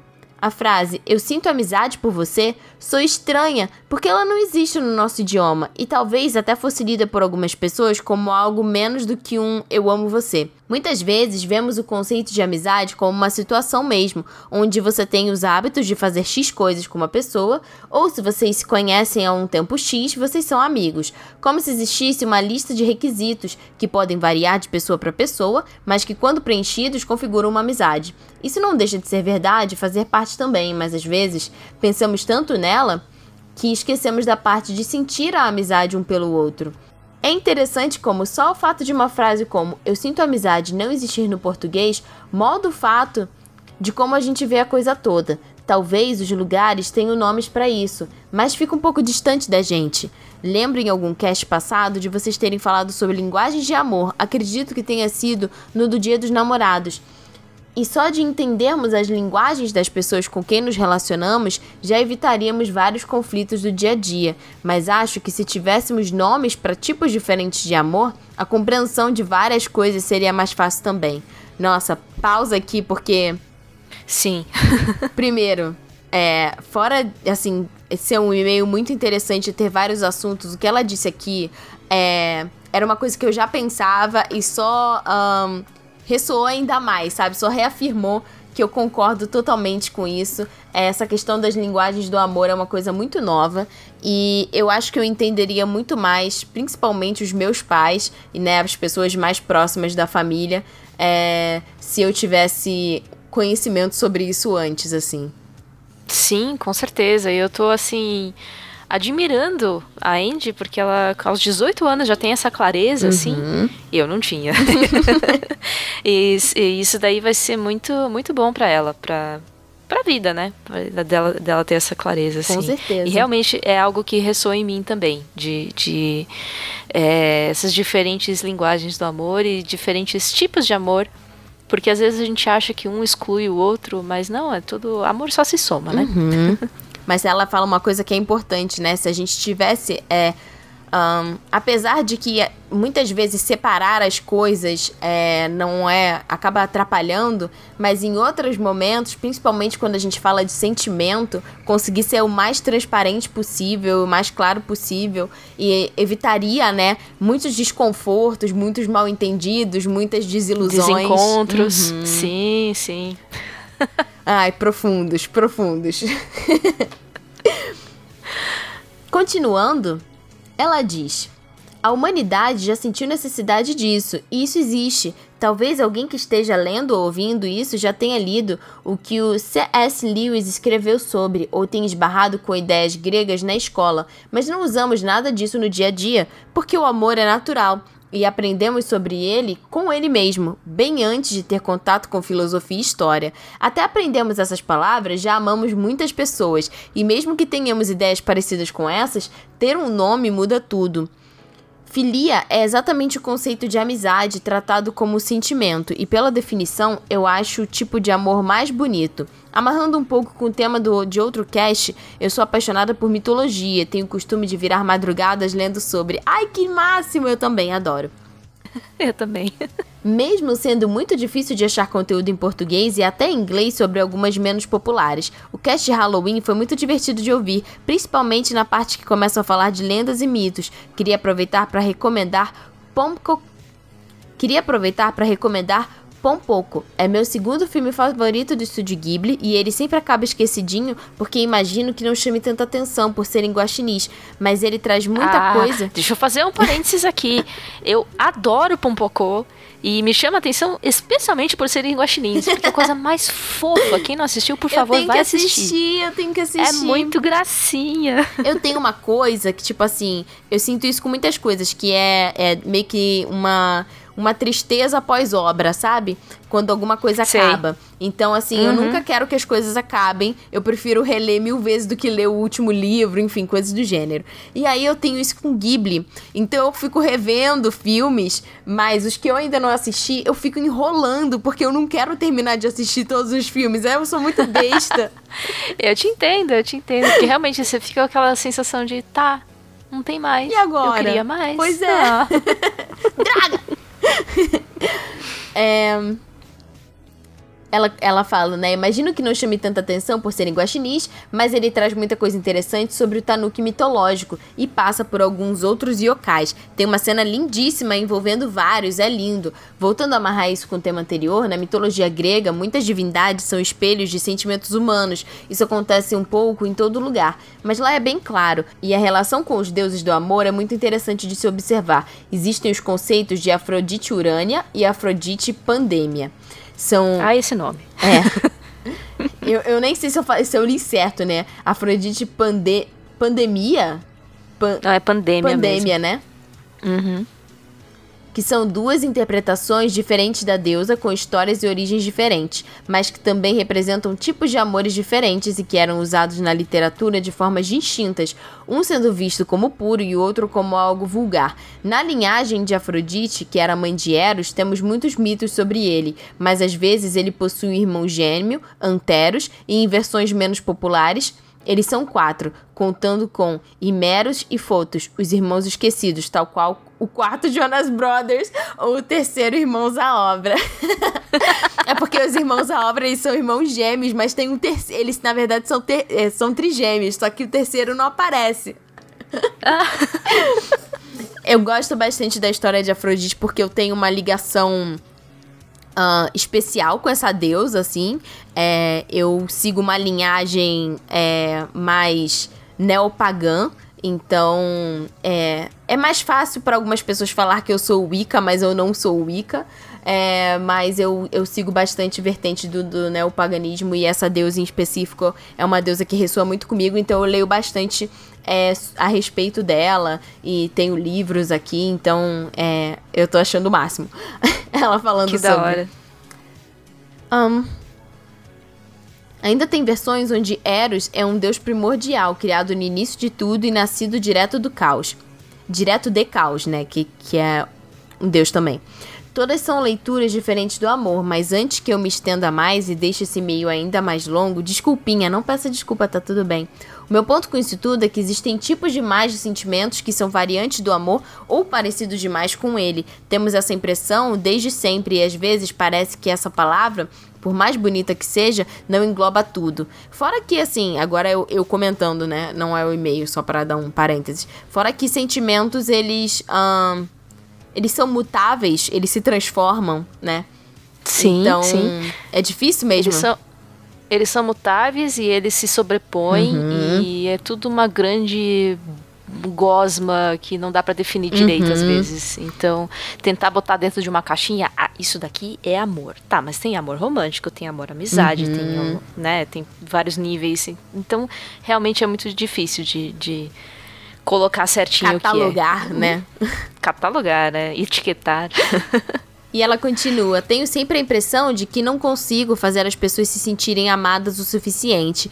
Quando eu sinto amor e amizade por alguém, penso nessas pessoas o tempo todo e costumo fazer coisas pra elas quando elas não estão perto ou quando elas pedem. É meu jeito de expressar, mas a maioria das vezes não tem como a pessoa saber a não ser que pergunte.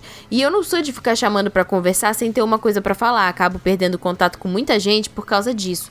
Apesar de hoje entender que é porque a visão dessas pessoas do que é amor e a maneira que elas se expressam é diferente da minha, sempre me senti meio má por me afastar intencionalmente das pessoas que exigem mais de mim do que eu consigo dar. E ouvir relatos de algumas de vocês sobre terem se sentido de maneiras parecidas e tomado atitudes parecidas fez uma diferença enorme pra mim. Eu lembro que nesse cast eu falei sobre isso, né? Que eu ficava me sentindo também, às vezes, meio fria de sentir.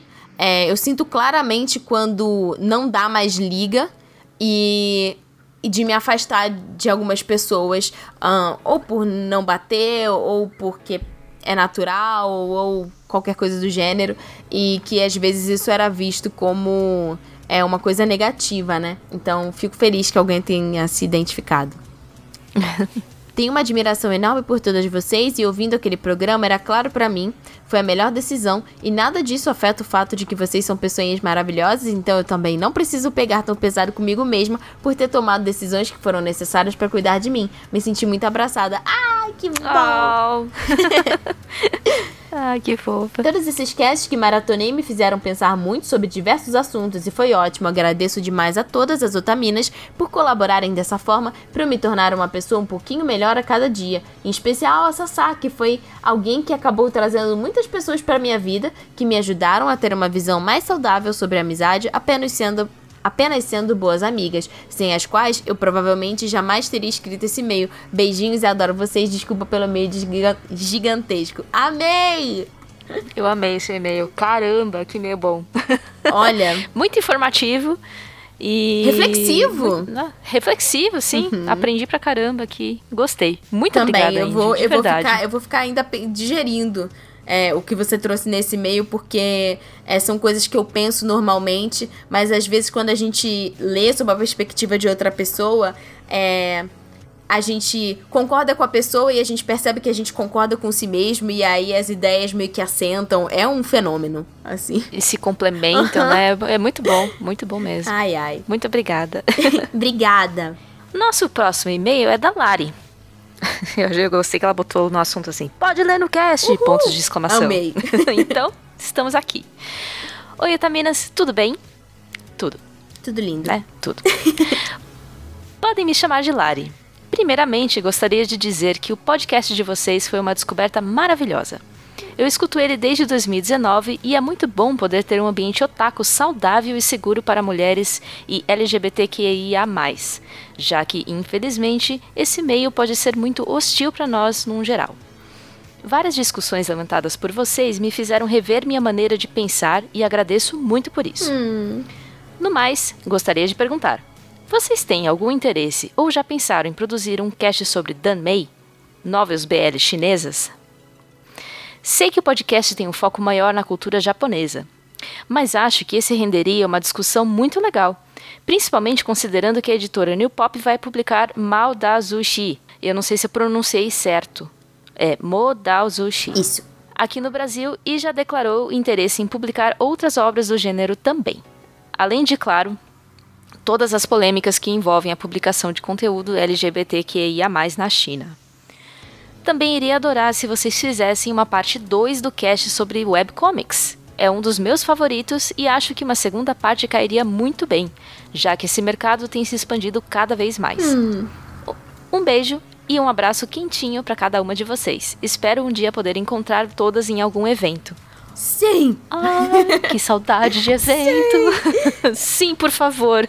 Essa semana que a gente tá, né, gravando esse recado, é, semana vai sair essa quarta, então, essa último final de semana teve a CCXP, a gente viu o amor lá no palco e tal. E aí, Sim. é, ver esses eventos e pessoas que a gente conhece. A Ira também participou de um painel, o Jack tava lá Aham. também, então a gente vê, tipo, amigos participando, a gente fica tipo, ai, que saudade de eventos, sabe? Mas eu tenho certeza que vai rolar, a terceira dose está chegando para nós também. E se tudo der certo, não tenho certeza se no próximo ano, mas com certeza em 2023 é, a gente espera que a gente possa já estar vendo o pessoal, todo mundo de novo, né? Sim, num evento, um, um encontro ot- otaminístico também, Uhum. Otacrazies. Um karaokê. Nossa, que saudade. Karaokezinho, Eu gostei tomar uma que... cervejinha com o pessoal. Com certeza. E eu gostei que ela fez. É, do- a gente, no último recado, a gente pediu pro pessoal mandar temas. Então eu vou reforçar aqui.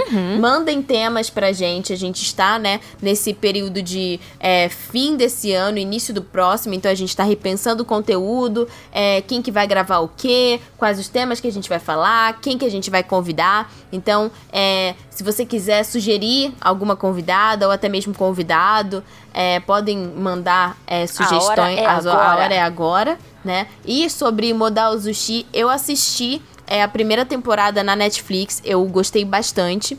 É, eu vou, eu quero ver, né, o, o que a New Pop vai ler, na- no caso, o que a New Pop vai publicar aqui. E eu acho que existe sim uma abertura pra gente conversar sobre isso, principalmente porque é, tanto a Paty quanto o Guto, que gravaram o último cast que a gente fez sobre Boys Love, é, conhecem bastante sobre a obra, então eu acho que a gente poderia chamar eles de novo pra gente falar um pouquinho sobre é, especificamente, né, Dan May, não necessariamente só modal o sushi, mas falar sobre isso, porque é um assunto que está sendo muito ah, discutido, até porque a gente tem tido mais contato com as obras e linkando com o e-mail passado, né?